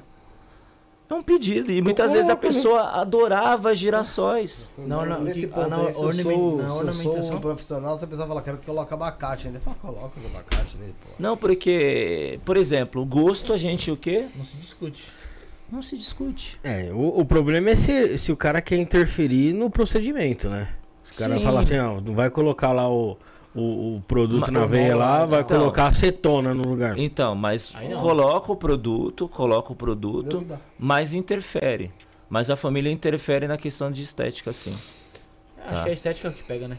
A estética que pega, a família pede uma descrição e a gente tem que seguir com a descrição. Você falou anti- antigamente, não sei se isso ocorre muito hoje, mas a gente via realmente muito é, velório com o pessoal com algodão no nariz Tá. e tal. A gente comentou bem no, no início, Isso. é a questão do, do Tamponamento. tamponamento. É. E hoje em dia já não se apare... já não se vê tanto. É um critério de estética, é um critério de prevenção. Hoje, todos os profissionais que fazem tampona- tamponamento em cadáveres, é necessário esconder o tamponamento. O tamponamento é profundo. Então assim, todo cadáver tem um tamponamento. Todo cadáver passou pela, pela clínica, fez o tamponamento. Passou pela funerária, tá fechado esse serviço de tamponamento? Tá. Então é feito. Tamponamento precisa ter o quê? Prevenção do cadáver. Se não estiver fechado, faz como? Entrega do jeito que tá ali. Entrega do jeito que tá. Se estiver vazando, vazou, dane-se. Então, é, o, o procedimento é particular. Um procedimento é particular. Então, não é um serviço que é uma lei estabelecida. Então, precisa regularizar, precisa ser uma lei em todos os cadáveres. É preciso fazer o trabalho de uma forma o que legal, igual nos Estados Unidos, todos os velórios seriam o quê? Prolongados. Então, o cuidado tem que ser um cuidado diferenciado. O serviço de tanatopraxia é um serviço particular. É um serviço que custa um O preço. meu avô, no, no velório dele, acho que não tinha algodão no nariz dele, não. Então, Mas, por exemplo, é bem profundo. né? O, o tamponamento é muito profundo que as pessoas não vê questão de algodão, não fica resquício de algodão. Fica então, antigamente era tinha amostra, o algodão amostra. Mas hoje em dia, por questões de quê? De prevenção e questão de estética. Então, tem, um- tem um moço ali fora que acho que tá, tá perto da morte. Você já vai trabalhar em cima dele. Assim. Dá pra ver o ronco do infeliz daqui. Então, então essa questão, por exemplo, hoje, vocês verem a, a diferença de um procedimento que era feito an- anteriormente com a evolução agora, a preocupação com a estética, E, e assim, é- esse tamponamento também é feito no ânus. tá? Na clínica de. Tanato, na clínica de Tanatopraxia, não é feito tamponamento de ânus. Nasal. Nasal e bucal. Se o corpo foi para a clínica de Tanato, ele vai ser aspirado. Então não tem a necessidade de tamponar ânus, porque já foi tirado os líquidos do corpo. Então o tamponamento que é feito em clínica de Tanato, nasal e bucal, porque foi feita uma aspiração do corpo. E o nasal e o bucal é necessário pelo, pelo, pelo- por quais fluidos ali acaba saindo? os fluidos do tórax e tórax e abdômen, os fluidos da isso. Porque o vazamento pode ser o quê? Nasal, bucal e ouvidos, tá? Aí quando você retira os líquidos, você tem um mecanismo de prevenção. Você vai fazer o quê? Uma lipoaspiração do cadáver. Mas o cadáver acontece às vezes de vazar pelo ânus. Sim, acontece vazamento quando o serviço não foi feito com uma eficácia, tá? Quando o serviço não foi feito no cadáver, pode vazar. Entendeu que é um serviço particular, mas um serviço necessário? Olha a dimensão. Tá? Olha a dimensão do serviço. O cadáver não. Na minha opinião, a questão do vazamento é uma questão muito específica. Você já Uhum. fez tampo- tamponamento no ânus? Não, nunca fiz. Não? Nunca fiz. Tamponamento de ânus. Porque teve uma vez, não lembro quem era, um- uma pessoa tinha morrido, acho que era de um câncer que já tava se arrastando há um tempão. E aí, lógico, ela tava no velório, as- o pessoal tava no velório dela e tal, e começaram a, a acelerar porque ela tava, tava vazando pelo ânus. Porque o serviço de, de conservação não foi feito. Se o serviço de conservação é feito, vai aspirar o cadáver, vai retirar os líquidos. Então, não há necessidade de fazer o quê? Tamponamento de ânus, porque os líquidos já se foram. Então, você vê a dimensão da importância desse serviço? Como é necessário regularizar um serviço desse como algo legal? Porque vai tratar com os sentimentos das pessoas. Eu não quero que um familiar seja no último adeus base. Não quero, porque entre as questões o quê? Cadáver que vaza em velório são cadáveres que fecharam o serviço. É processo. Processo. E é um processo que o quê? De danos morais. Aí tá lascado o cara que fez. Então, existe o quê? Uma indenização e existe um processo. Tudo contrato ali. Tudo contrato. É, e. É uma prestação de serviço, o, ca- né? o cadáver que não passa por esse procedimento de. Conservação. É, de conservação. É, aí eles tampam ali o tampam aqui, o olho, cola a boca. Só que é que nem você falou, né, mano? Por, por um lado, aqueles gases vão vazar. Por onde Mas, vai por ser, exemplo, tá o agente certo, né? funerário tem que deixar claro quando ele vai levar o corpo ou vai oferecer o serviço da família, ó, não fez o processo de conservação, o cadáver pode o quê? Vazar. Tem que deixar Então bem já- claro. Tem que deixar. já e pode acelera. vazar? Pode, porque vai surgir o quê? Gases, Sim. vai surgir líquidos, o abdômen do cadáver ele fica distendido, que é uma reação de quê? De decomposição do cadáver. Então, isso é importante. A gente se preocupar porque é, tem que se prevenir. Eu não sei se é verdade. Falam que te- tem cadáveres que sofrem até de espasmos. Meio que Sim, mexe a mão ali Sim. por conta desses gases. Não sei se é por conta do gás ou. sim, por causa dos gases também. Eu nunca vi esses espasmos. Nossa, ainda bem, né, mano? Tá, nunca vi, mas existe essa questão de espasmos, tá? Esses espasmos geralmente acontecem na questão do, do ML, do, do SVO, mas eu nunca vi esses espasmos, tá? Porque eu preciso falar das coisas que eu vejo, Sim. né? de- dessas É que, questões. você, é que você já trata. Você já trata ali o corpo já para não ter esse tipo de problema, né? De, e de vazamento. A gente Então? precisa tomar cuidado na questão de vazamento. Acho É é o que um- mais pega, né? É o que mais pega. É o que mais pega que as pessoas precisam ter uma preocupação um pouco o quê? Um pouco melhor. Tá? De não vazar e deixar ciente a família. É. O serviço é importante porque o cadáver pode o quê? sofrer algum tipo de vazamento, pode gerar um odor, pode gerar um constrangimento. Aham. Tem que deixar a família ciente. E a família que está adquirindo o serviço sabe que vai adquirir um serviço bem feito Uhum. e que o cadáver ele não vai ter nenhum tipo de vazamento e não vai ter nenhum tipo de transtorno. Existe essa preocupação. Essa preocupação, porque se tiver vazamento, se tiver transtorno, é processo com danos morais. Tá? Se, Pesado. Qual Exato. foi o, o cadáver que você preparou pra ficar mais tempo, assim? por exemplo, um cadáver que ficou bastante tempo é um cadáver que foi para a África, né? Foi preparado um corpo para ir para a África. Aí o cadáver foi preparado através da técnica de embalsamamento, produto puro, conforme nós discutimos. O cadáver foi para a África, geralmente os velórios lá são bem longos e tem que ser feito um cadáver bem feito para que perdure essa viagem, que não há vazamento ao chegar lá. Lá na África eles vão verificar a possibilidade de fazer um reparo ou não, fica a critério, pro, pro velório e pro sepultamento prosseguir. Você falou da África, né? E a África major- tem de forma majoritária ali o, a população negra. Existe diferença em você preparar um, um cadáver de, de, de pele preta e um cadáver branco? Então, referente a o que eu vejo de diferença na questão de preparação é na questão da, da necromaquiagem, principalmente tonalidade de base. Então, é um, um cuidado que a gente precisa tomar cuidado com referente a as questões de Manter o maquiagem. que, manter, o- manter o aspecto natural. Porque a maquiagem, a base, o pó compacto, a maquiagem tem que trazer o aspecto natural. Então eu vejo uma preocupação também na questão de pele negra, na questão da Tá, necromaquiagem. mas hoje em dia isso tá um pouco melhor, porque, meu, as linhas de maquiagem lançaram aí é, vários tons ah, que abrangem Sim. não só um tipo de pele, de, de pele preta, mas vários. Sim, e o interessante também é que se a gente não atingir o tom, a gente coloca dois tipos de base para chegar no a mistura. fazem a mistura. E essa mistura precisa ser o que testada na pele do cadáver. Porque os profissionais de tanatopraxia geralmente trabalham com produtos vencidos então porque o cadáver não sofre rea- eh, reação alérgica e lá nos Estados Unidos eles têm maquiagem voltada a cadáver no Brasil ainda está engateando esse processo de, a- de adaptação então precisa ser testado para ver se o produto está em boa qualidade com o passar do tempo ele perde o que Se ele perder a tonalidade, a tonalidade, Ou fica craquelado, oxidando. isso, muito bem lembrado. Aí é necessário a gente testar antes para não fazer uma maquiagem que precisa retirar novamente. Então é um cuidado diferenciado.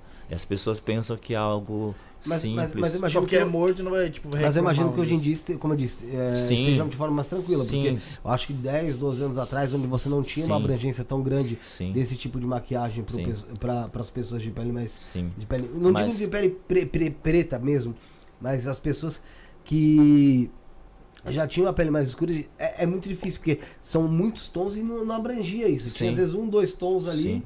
E a pessoa tinha que se virar, como você disse, misturando uma base na outra para conseguir fazer Sim. uma maquiagem. Isso estou dizendo até numa pessoa viva. Sim, ali. mas é uma dificuldade, é uma dificuldade também. Ah, Mas ainda encontra É uma, é uma dificuldade? é uma dificuldade mesmo dando um know-how, mas em muitos casos a gente precisa misturar. Mas a gente chega numa, numa base Mas isso ideal. acontece também numa pessoa de pele branca, às vezes, porque às vezes aquele tom da pessoa sim, não, não sim, bate. acontece. Mas- Mas uma dificuldade maior de pessoas de, de pele negras.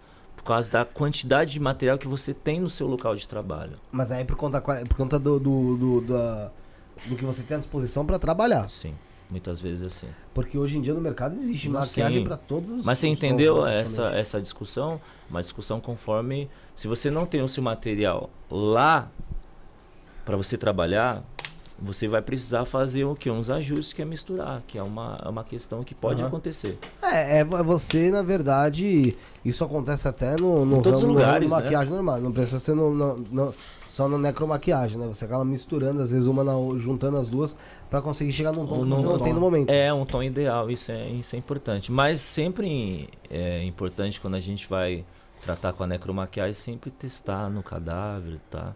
É para achar um tom ideal para trazer o aspecto mais natural. Por quê? Porque é, já pensou se chegar no velório e se fez uma maquiagem que não, não é identificada, a pessoa destoa, as pessoas vão notar. E aí, não, não, do caralho. É, e, e cadáver que pede pra.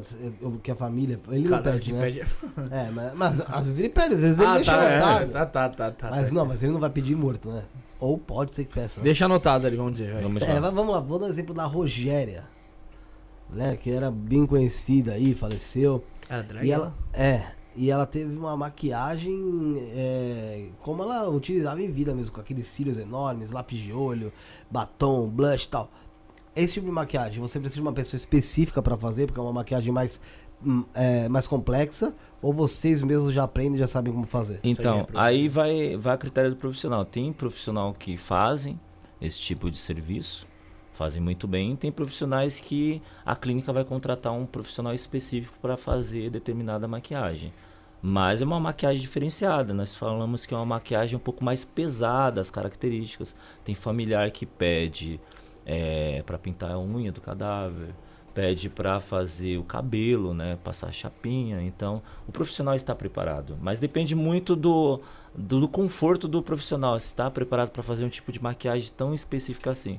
Mas geralmente os profissionais são preparados para fazer uma maquiagem mais carregada, mais pesada. Mas geralmente num velório, de um panorama mais geral, geralmente é uma maquiagem mais leve, mais tranquila, sim, né? E- e- Mas isso é um cuidado mais específico que traz o tipo uma característica diferenciada, uns cuidados diferenciados. E uns cuidados que vai demorar um certo tempo a Sim, mais, pô. né? Preparação do corpo com um cuidado desse de necromaquiagem, conforme você citou, vai demandar um certo tempo um pouco a mais, um cuidado diferenciado. Ne necromaquiagem vai ficar por último ali, vamos dizer assim. É o processo de finalização do cadáver, Aham. né? A necromaquiagem e a ornamentação, a colocação das flores é um processo de entrega, né? Uhum. De entrega já do cadáver, a gente vai se preocupar com a estética, mas a estética se- é preocupada desde o Sim, início, desde o início, na colocação dos produtos, na aspiração do, do cadáver. Então a, a questão da necromaquiagem é a finalização mesmo do cadáver.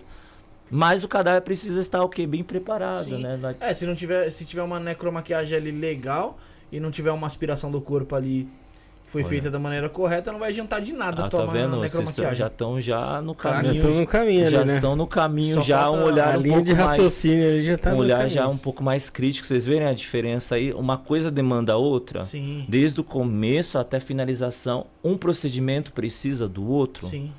Para o cadáver sair de uma forma o quê? De um aspecto mais natural, mais interessante, onde vai gerar o conforto. Sim. Desde a o quê? Da, da cola na boca, da sutura da boca, do tamponamento. Porque no tamponamento, há uns anos atrás, gerava medo. Pra mim gerou medo. Pra mim gerava Por quê? medo. Porque era mostra o algodão. Uhum. Gerava um, Ah, um tá, desconforto. tá gerando medo na pessoa, entendeu, entendeu, entendeu. E agora não, agora é um, padrão que estético, né? Esconder o algodão, não Sim. pode ter algodão à mostra. Então vocês veem que a diferença que com o passar do tempo os processos de estética vão evoluindo Sim, com as maquiagens, com os procedimentos que vão evoluir. Então, as pessoas estão o quê? Evoluindo nesse processo de quê? De estética. E o processo de conservação de cadáver vai caminhando Vai com os caminhando. processos o quê? sociais à estética. A estética é muito valorizada hoje em dia. E vai para o campo do cadáver. É necessário valorizar a estética, sim, as características, tá? os aspectos naturais. E quando o corpo é preparado, é respeitado esses critérios. É respeitado o pedido da família. Mesmo que eu não, não goste desse estilo, mas é o, o gosto do outro. O gosto do outro é diferente do nosso Sim, gosto. pô. gera o que? Estranhamento? Gera, mas a gente precisa respeitar o Você gosto é do pago outro. pra fazer o gosto do outro, mano. Sim, e isso às vezes a gente não concorda Mas. pelos nossos critérios, mas é necessário fazer porque a beleza de um é diferente da beleza do outro. Na minha opinião, a beleza é algo subjetivo, cada um tem um conceito de beleza diferenciado. É. Mas existe um quê? Um padrão estético da clínica. Mas existe um padrão estético que é uma característica da pessoa. Ô, Michel, tem algum tipo de cadáver que você não trata? Por exemplo, o, o cadáver, quando é tratado na clínica, a gente precisa avaliar. Tem como restaurar esse cadáver? O processo de decomposição está evoluído? Se estiver evoluído, é necessário avaliar o cadáver. Ó, consegue reverter o processo. Se não conseguir, infelizmente, em, alto estágio de decomposição, a urna vai estar lacrada e o sepultamento vai ser com urna lacrada sem o visor. Muitas vezes sem o visor. Agora, quando é um procedimento que pode ser com o visor, é necessário com o visor. Pode deixar o, com o visor. Mas fica muito critério de analisar o cadáver. Cada cadáver requer um cuidado diferente. Isso é uma coisa interessante, até pra gente tentar entender. Um cadáver que tá todo detonado, fudido. Você achou o cara morto lá por sete dias em casa, levaram lá pro pessoal Tiro de internado. 12 na cara. Não, ai, não quer, fala. Mas. Não tem visor que aguente, né? Não, então, ele já vai de- sem visor, né? Não, mas. Quem escolhe se esse cadáver vai ou não ir de, caixa, de urna aberta, urna fechada? É a família? É, é a funerária? Muito bem, Quem muito é? bem. É, se a família contratar o serviço, a família precisa verificar o critério técnico da clínica. O técnico de tanatopraxia. Ele vai avaliar a observação. Consegue? E ele vira e fala assim: ó, esse cadáver aqui, a minha opinião técnica é que ele tem que ser de é, urna lacrada, Lacrado. Tá? E a família bateu o fala pé. assim: não, mas eu quero de urna aberta. Aí vai verificar se pode e se consegue reverter o, o processo. Você Não fala que consegue não, você reverter. fala não consegue. A família urna, bateu o pé. urna, urna lacrada. Mas se a família família quiser com urna aberta? Urna lacrada. A palavra de vocês é a palavra final. Por quê? Existe Mas é lei? Como é que é? Então, a questão, por exemplo, quando o processo está em decomposição, a gente Ah, precisa o cheiro, tudo, tudo. Tá. mau odor, a gente precisa vedar um critério de saúde pública, vedar com caixão de zinco dentro. Então tem essas questões de que de saúde pública. Por exemplo, que adianta você maquiar um cadáver, isso ma uma maquiagem somente para tapear uma questão estética. É necessário o que conservar. Então nesses critérios é urna. Infelizmente, tem falado com a família de uma forma mais evidente, ó, o cadáver não tem condição de ser restaurado pelos processos avançados de decomposição, tá? E, infelizmente, o cadáver, por critérios de saúde pública, o cadáver precisa ser o quê? É lacrado e sepultado sem visor. Tá, legal, beleza. Aí vamos supor então que não seja questão de saúde pública. A família é uma família de piroca da porra. Que foi? Microfone? Não, mano, valeu. A família é uma família de piroca, doida. E o cara morreu num acidente aí, tá todo detonado, filma caralho. Mas a questão de saúde pública, não tá soltando gases nem nada tal. E a família, não, eu quero a urna aberta. Não quero a urna lacrada. Mesmo sabendo que tá todo, né? Virou, tá quase um patê ali. Isso aí, aí a família tem essa opção? Ou é Não. Vocês também que decidem? Decidem, Vocês. sim. Que decidem a situação, a tua.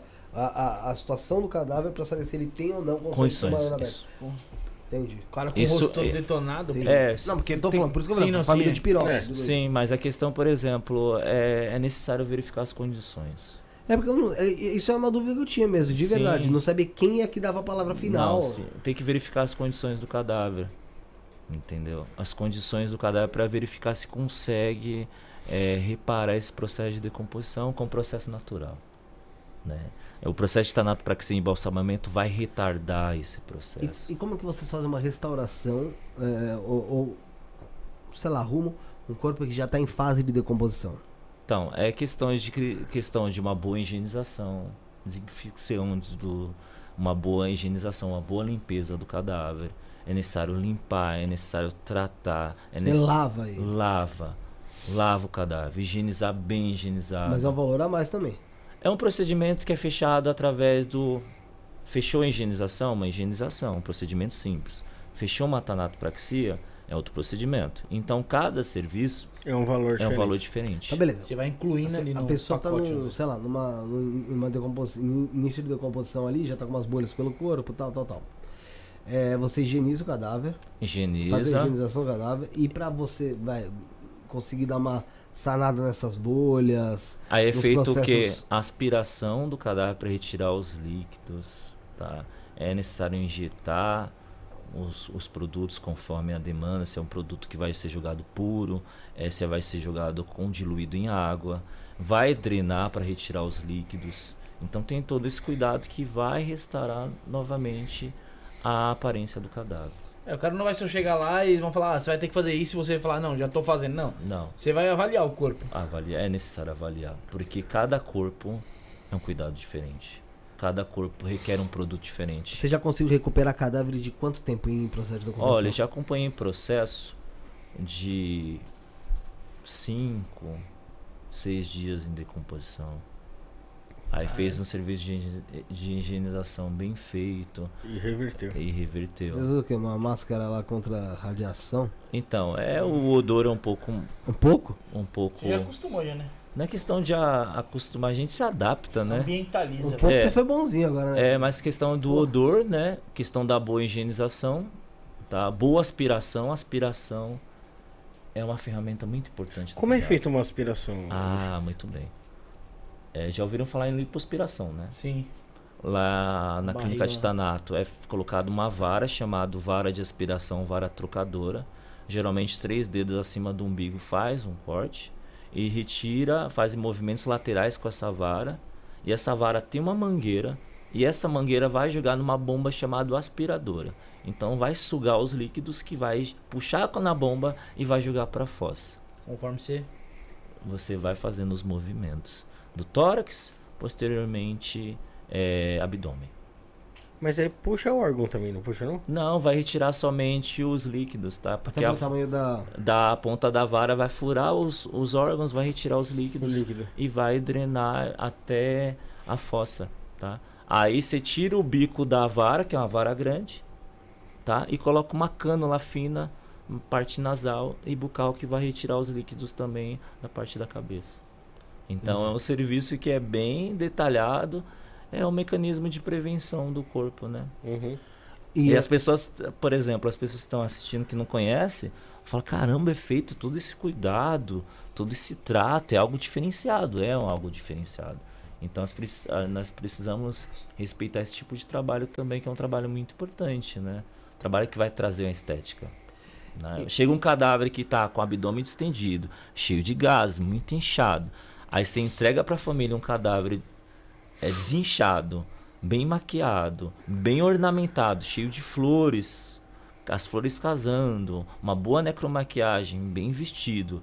É algo gratificante para a família, né? Entrega um corpo que viu lá no hospital, às vezes com uma patologia, um inchado, e ver depois o cadáver preparado é algo muito gratificante. E as famílias, geralmente, para aquelas pessoas que fazem, estão dia a dia, eles recebem muitos comentários gratificantes. Olha, gostei muito do seu trabalho, o trabalho foi muito bem feito, gerou conforto. Agradece. É gratificante, mesmo que é um serviço pago, mas é um serviço bem feito, onde as pessoas voltam para agradecer. E, Michel, pra gente fe- ir finalizando, você estava falando antes de começar o programa que você acha muito interessante o, a forma de embalsam, embalsamamento do, do Egito antigo.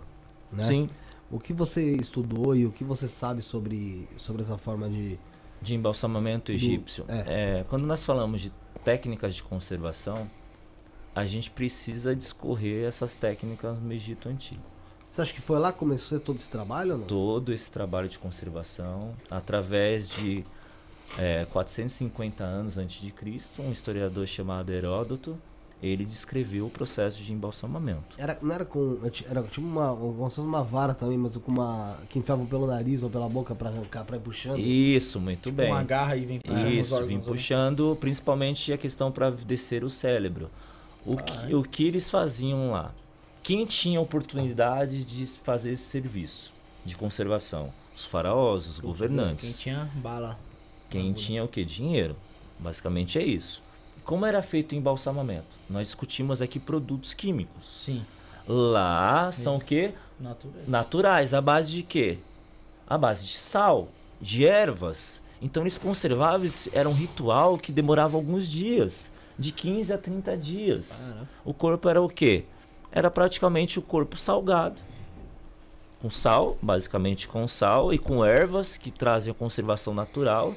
E o que facilitava o embalsamamento egípcio as temperaturas. O solo totalmente arenoso e seco. Uhum. E durante o dia, a temperatura com alto índice de calor. E durante as madrugadas e as Um noites, frio. um frio. Então, essa mudança de temperatura, essa questão de sal, né? A questão de salgar, esse ritual através do sal, de ervas que são ervas que são naturais, que servem para conservar, isso facilitou o processo de conservação. E isso é algo muito interessante, algo natural. Nós discutimos aqui quantidade de produto, é, peso, um litro de produto de, eh, puro para o embalsamamento, mas o embalsamamento totalmente o quê?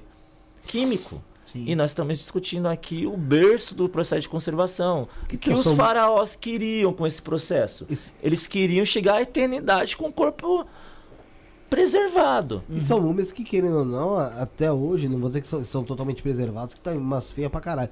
Mas assim, é, de certa forma, ela se mantém ali. Se mantém Há através milhares de anos. Sabe por quê? Porque o processo de conservação natural, o processo de clima, de temperatura e de solo favorece com esse processo. Equilibrado. E era né? justamente esse lance de, de se eternizar, né? Sim. Eu, eu, tava, eu tava vendo um- um- uma conversa do Pirula, que ele tava explicando por que, que os caras construíram as pirâmides lá, que é os túmulos do ca- dos caras lá, dos faraós, né?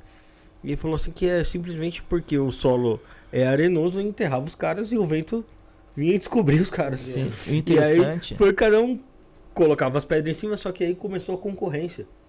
Cada Sim. um queria uma maior, uma alta. O que é interessante é que eles retiraram no embalsamamento egípcio todos os órgãos, mas eles deixavam, eles deixavam o coração, porque o coração para o povo egípcio ele era sagrado porque existe lá sentimentos e consciência, eles acreditavam. Então, uma característica do embalsamamento egípcio, existe um lado que cultural e algo sentimental também, né? E é um embalsamamento que o clima muito ajuda na questão de Então vamos supor que todo esse trabalho que você faz de embals- embalsamamento aqui hoje, tá? Se ele fosse aplicado com o clima, com a temperatura, com solo que tem o Egito, você acha que ele a, a duraria mesmo, a me- o mesmo tanto que, que essas múmias duram hoje em dia? duraria não tanto a quantidade, mas de- é, duraria bastante o processo. E acontece. Então, mas, então eles, eles tinham uma técnica que é- é- seria mais efetiva do que a de hoje em dia? Pode ser que sim. É porque a gente trata com produto químico, né? Então, Trata Então, tô produto químico. E a questão, por exemplo, que facilita muito é a questão do sal, do solo e da temperatura. Eles coisas naturais. coisas naturais. Facilitam muito o processo. Por exemplo, o embalsamamento é químico. O solo ele vai favorecer? Vai, porque muitas vezes depois da exumação, depois de três anos, o corpo está em ótimas condições, ainda não está em ossada mais. Então, o embalsamamento egípcio, é, ele é importante, ele é muito importante, porque é algo natural, algo que se prolongou por, por muito tempo. O embalsamamento químico, ele é importante, é, porque é uma atividade que é feita hoje no mundo inteiro. É, E interessante ainda é notar que, dependendo do solo, dependendo do clima, esse cadáver ele vai o quê? Ter uma durabilidade maior, Uhum. tá? Porque o processo de exumação que demora geralmente três anos, quando você vai verificar se tá, o cadáver está em ossada, o cadáver ainda está preservado. Por quê? Os produtos químicos ajudaram, o solo ajudou e o clima ajudou. Então existe essa essa essa, Essa questão pontinha essa questão. E é, é bem Eu, interessante. eu acho que não existe o, o que é mais eficaz ou menos eficaz. Eu acho que existe o que era eficaz para aquela época. Se fosse Sim. usado essas técnicas que eles, que eles usariam, que eles usavam lá no, no Egito, usasse aqui agora, não faria efeito o que faz a Sim. técnica que, que vocês praticam hoje. Sim, existe uma evolução do processo, né? Uhum. E vice-versa, se você usasse essa técnica antigamente, não ia dar tão É, certo. existe, por exemplo, conforme a cultura, os egípcios tratavam dessa forma. Os romanos lavavam o cadáver de água quente e colocavam perfume, questões de estética. Então você vê que o processo de conservação ele vem demandando tempo. Os egípcios, os romanos, é, os escravizados no século XV, XVI eram jogados no mar. Como que era tratado o corpo? Jogado no mar. Jogando no mar. É o melhor tratamento possível. né? Então, vocês verem como que a morte é tratada em várias épocas em contextos diferentes. Esses contextos vão acompanhando conforme a Esse cultura. corpo ninguém viu se decompor. Que foi pro mar. Sim. Provavelmente, né? Tubarão. Mas você vê que a cultura, Inclusive mudou. Você vê que a cultura- você vê que a cultura ela ela ela influencia muito Padre do balão.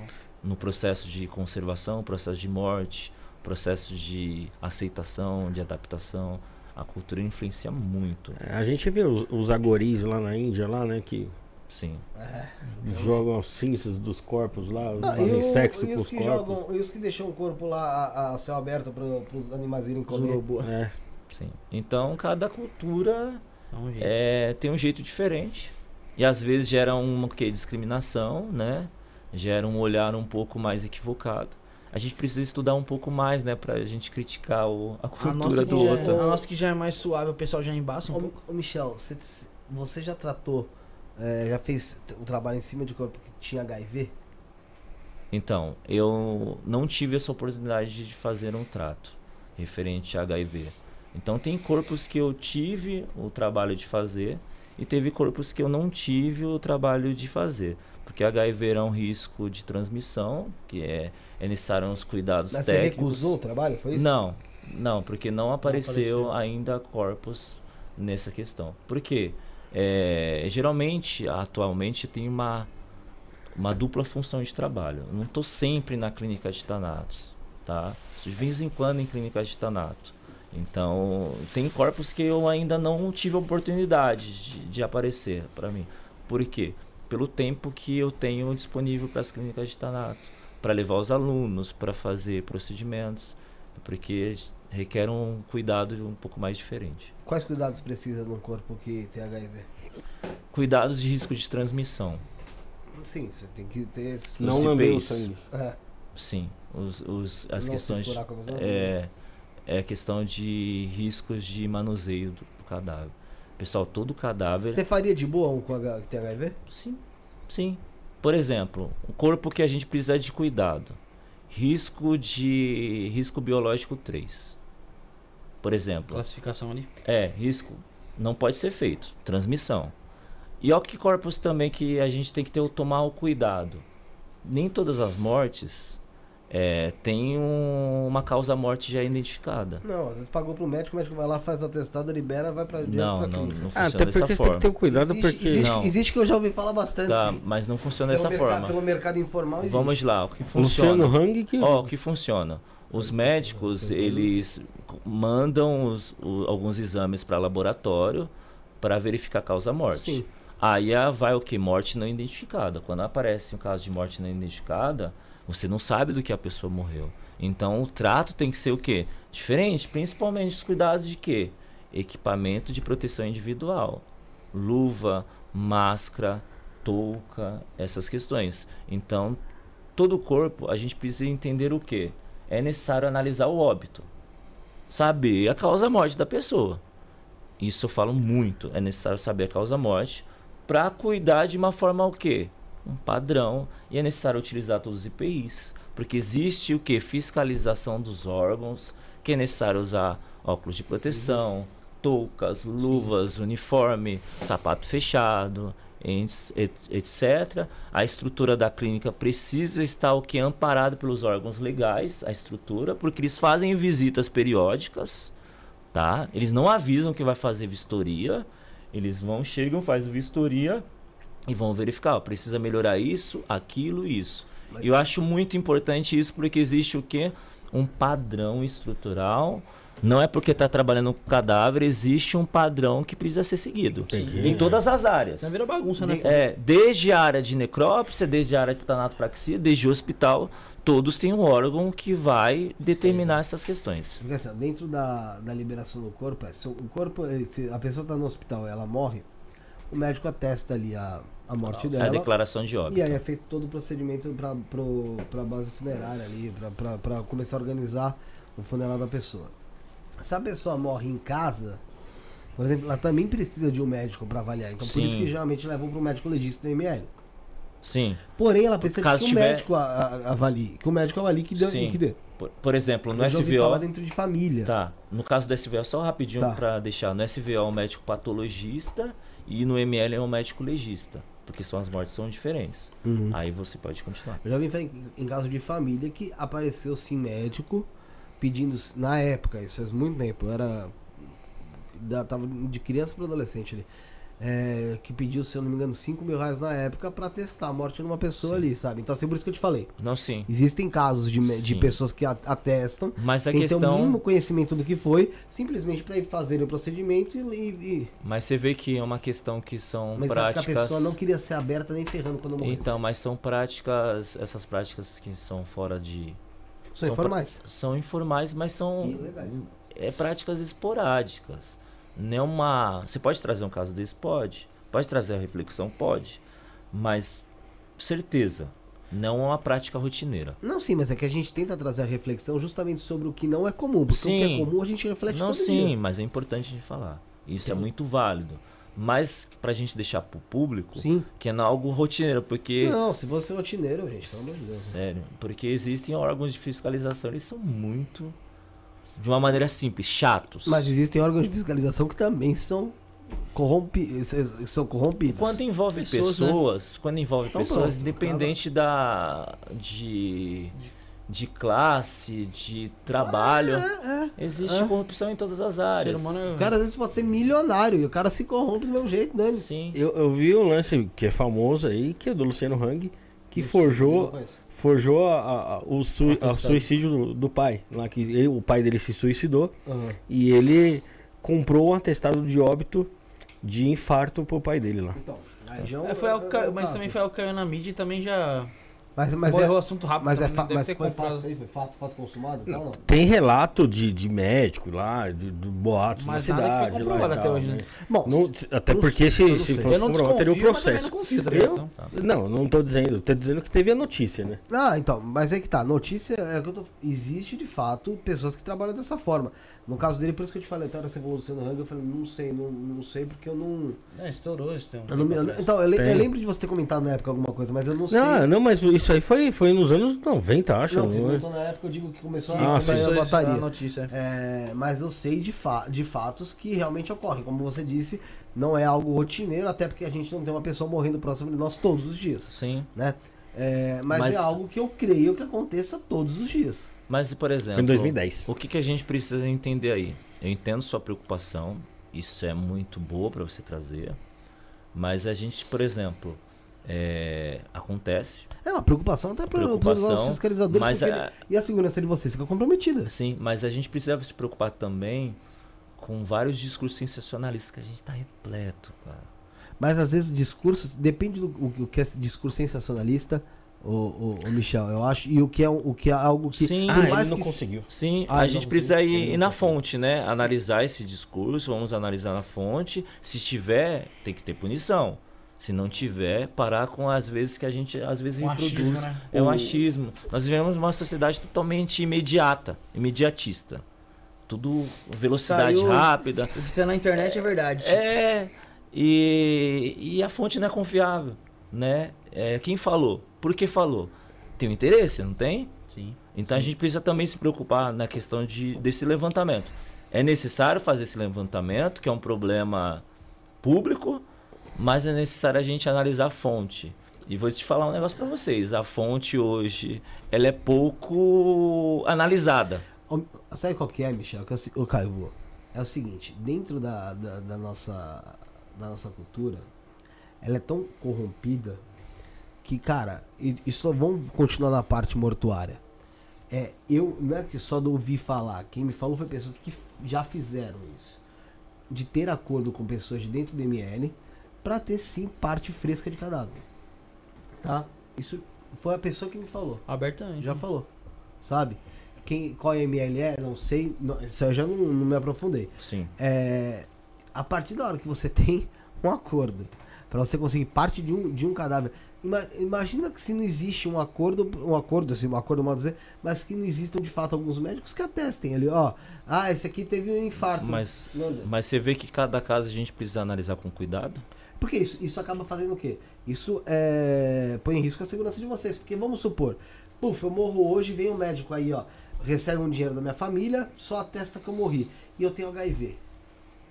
E você vai tratar meu corpo. Tudo bem que você já tem um aparato todo Mas de, de não, EPI. não sabe. mas, você não sabe. Porque não tá declarando E lá numa no dessa óbito. você acaba se. E aí? Se descuidando. né? Sim, mas eu entendo, sim, É a gente precisa discutir, é uma preocupação, e a gente precisa analisar, porque cada, cada é, comentário, cada discussão requer um cuidado diferente, né?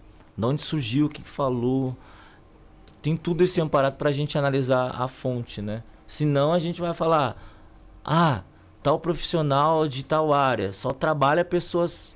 Ah, não, assim. É. Mas Não, tem é pessoas que que reproduzem esse discurso. É. Mas é o que Mas- acontece. É o que acontece. Eu acho que- que várias profissões estão com, com discursos já de preconceito. Mas essas pessoas que reproduzem esse discurso de uma forma generalizada são pessoas burras. É, o que a gente fala aqui, e tá falando nesse momento, e falou em, outro, em outros eh, períodos aqui desse, desse programa, foi de casos esporádicos e de casos que podem ter acontecido por aí, Sim. e não de algo que é rotineiro e que é assim. E outra, vamos supor, nesse caso do médico, que, que atesta, o caso da própria, propriamente da necrofilia que acontece. E quando eu falei da necrofilia, eu, dig- eu dizia referente a IML, que era Não, o que sim. onde, onde chegou informação e até sair notícias Sim, em portais grandes. sim. É, são coisas que não remetem ao profissional da Tanato, da necromaquiagem, entende? Sim, entendi. É, a outros profissionais que acabam prejudicando a imagem de vocês. Sim. Então, assim, isso precisa ser, ser, ser, é, como posso dizer? Separado. Não é separado, mas precisa ser até eu, na minha visão, tá? Eu não, não, sou, não mexo com, com. Não tenho nenhum trabalho com, Parte com, a, mortuária. com a área mortuária, nada. Mas, assim, na minha visão, isso deveria ser até é, mais discutido e mais amplificado pela, pelo, pelas pessoas que trabalham com isso, para verem a revolta e que como vocês não. não Compactuam. compactuam com esse tipo de Com situação. esse discurso. Aí fica, por exemplo, às vezes o discurso é, isolado que gera uma força tremenda.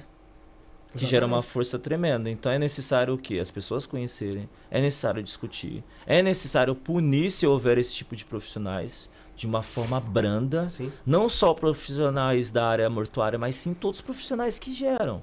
É necessário punir. Eu vejo que a punição precisa ser branda em todas as áreas. Tá? E, E é necessário educar também.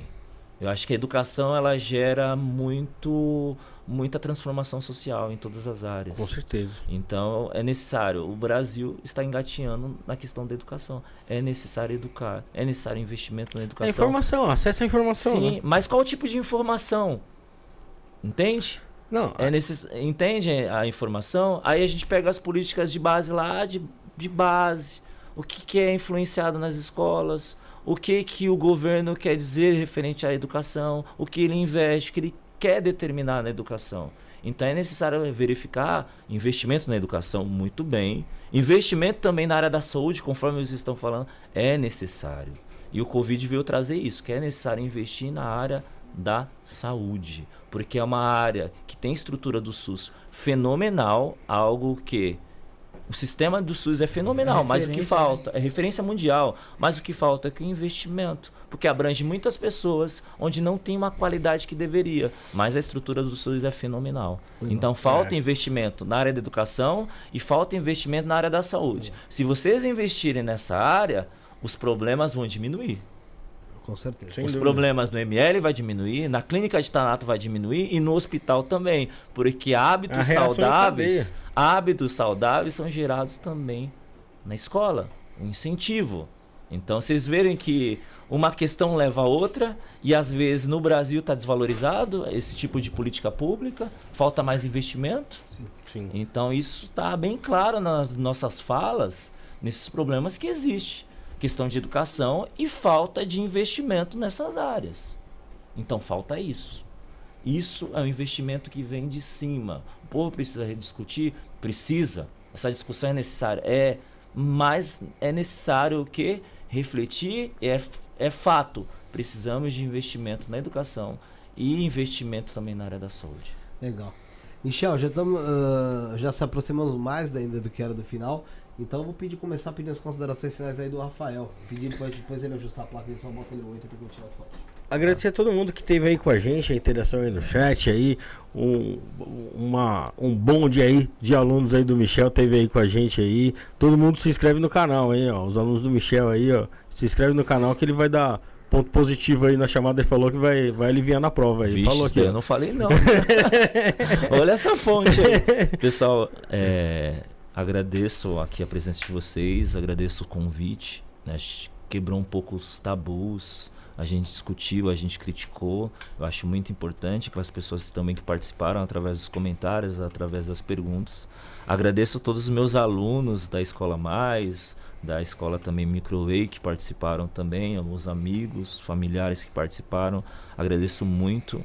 É, gostei muito da discussão. Acho que o podcast de vocês estão de parabéns, porque vocês estão entrando em religiões, vários tipos de religiões. Vocês aceitam todo tipo de, de religiões, de discussões, isso é muito válido. Então, o podcast de vocês estão de parabéns, que estão agregando o que? Conhecimento.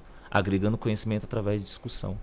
Tá? E a gente chega no que? Num consenso social. O que o mundo precisa? Um consenso. Um equilíbrio, onde existem religiões, existem ocasiões, existem mortes que a gente precisa respeitar. E o respeito é ferramenta de transformação.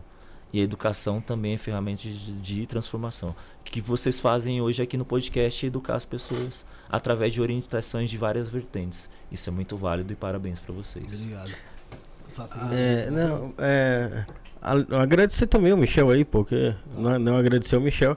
E mais uma vez, é, a- a falar mais uma vez sobre o dia 30 do 9, dia da pessoa desaparecida. Falar pro pessoal DHPP, dar uma atenção aí para as pessoas desaparecidas, dar uma, uma melhorada no trabalho. Prefeito, governador, presidente.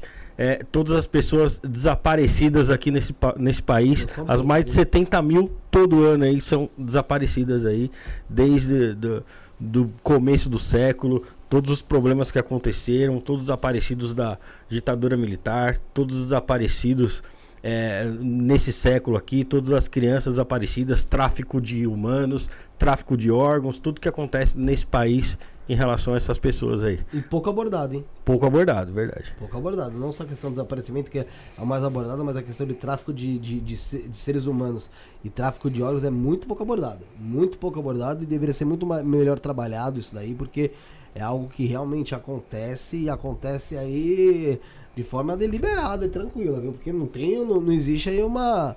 um- um- Uma, Uma repercussão, uma conscientização, conscientização. mostrar pro pessoal que isso realmente não é só caso de novela e de filme. Né? Bruno. Agradecer primeiramente ao Michel aí que bateu esse papo com a gente hoje aí. Tirou muitas dúvidas. É, todo mundo que acompanhou o chat também. E cuidado, hein, Rafael. Cuidado com a CPI da fake news aí, que hoje você levantou duas fake news. Uma do velho do Avan e a outra no final aqui do, do Michel, falando que ele vai dar ponto positivo pros alunos. Do Ver da Van não é mentira, não. Do Ver da Van ele tentou comprar um. Calma aí, deixa eu falar. Vai ser convocado pra CPI da fake news, o maior levantador de fake E news como hoje eu vou chegar na programa. escola Pode me chamar amanhã, lá. Amanhã vão cobrar esse É. um ponto aí, viu? Passa, se quiser, eu te passo o endereço do Rafael. Tá. Eu vou mandar meu pix lá. pra ele pra ele fazer um depósito aí. Matilde lá O aluno vai lá, o aluno vai ter que ir lá. É, Michel, obrigado pela presença, pela participação, por ter tirado dúvidas aí, da gente ter conseguido refletir e tratar de forma num debate, num debate saudável em relação a alguns assuntos que são é, às vezes são deixados de lado justamente pela, pelo preconceito social e pela, e pela cultura social que a gente tem. Desde quando a gente nasce, a gente tem- realmente tem alguma, alguns freios, alguns bloqueios referentes a algum- alguns assuntos e a morte é um dos, dos principais, né?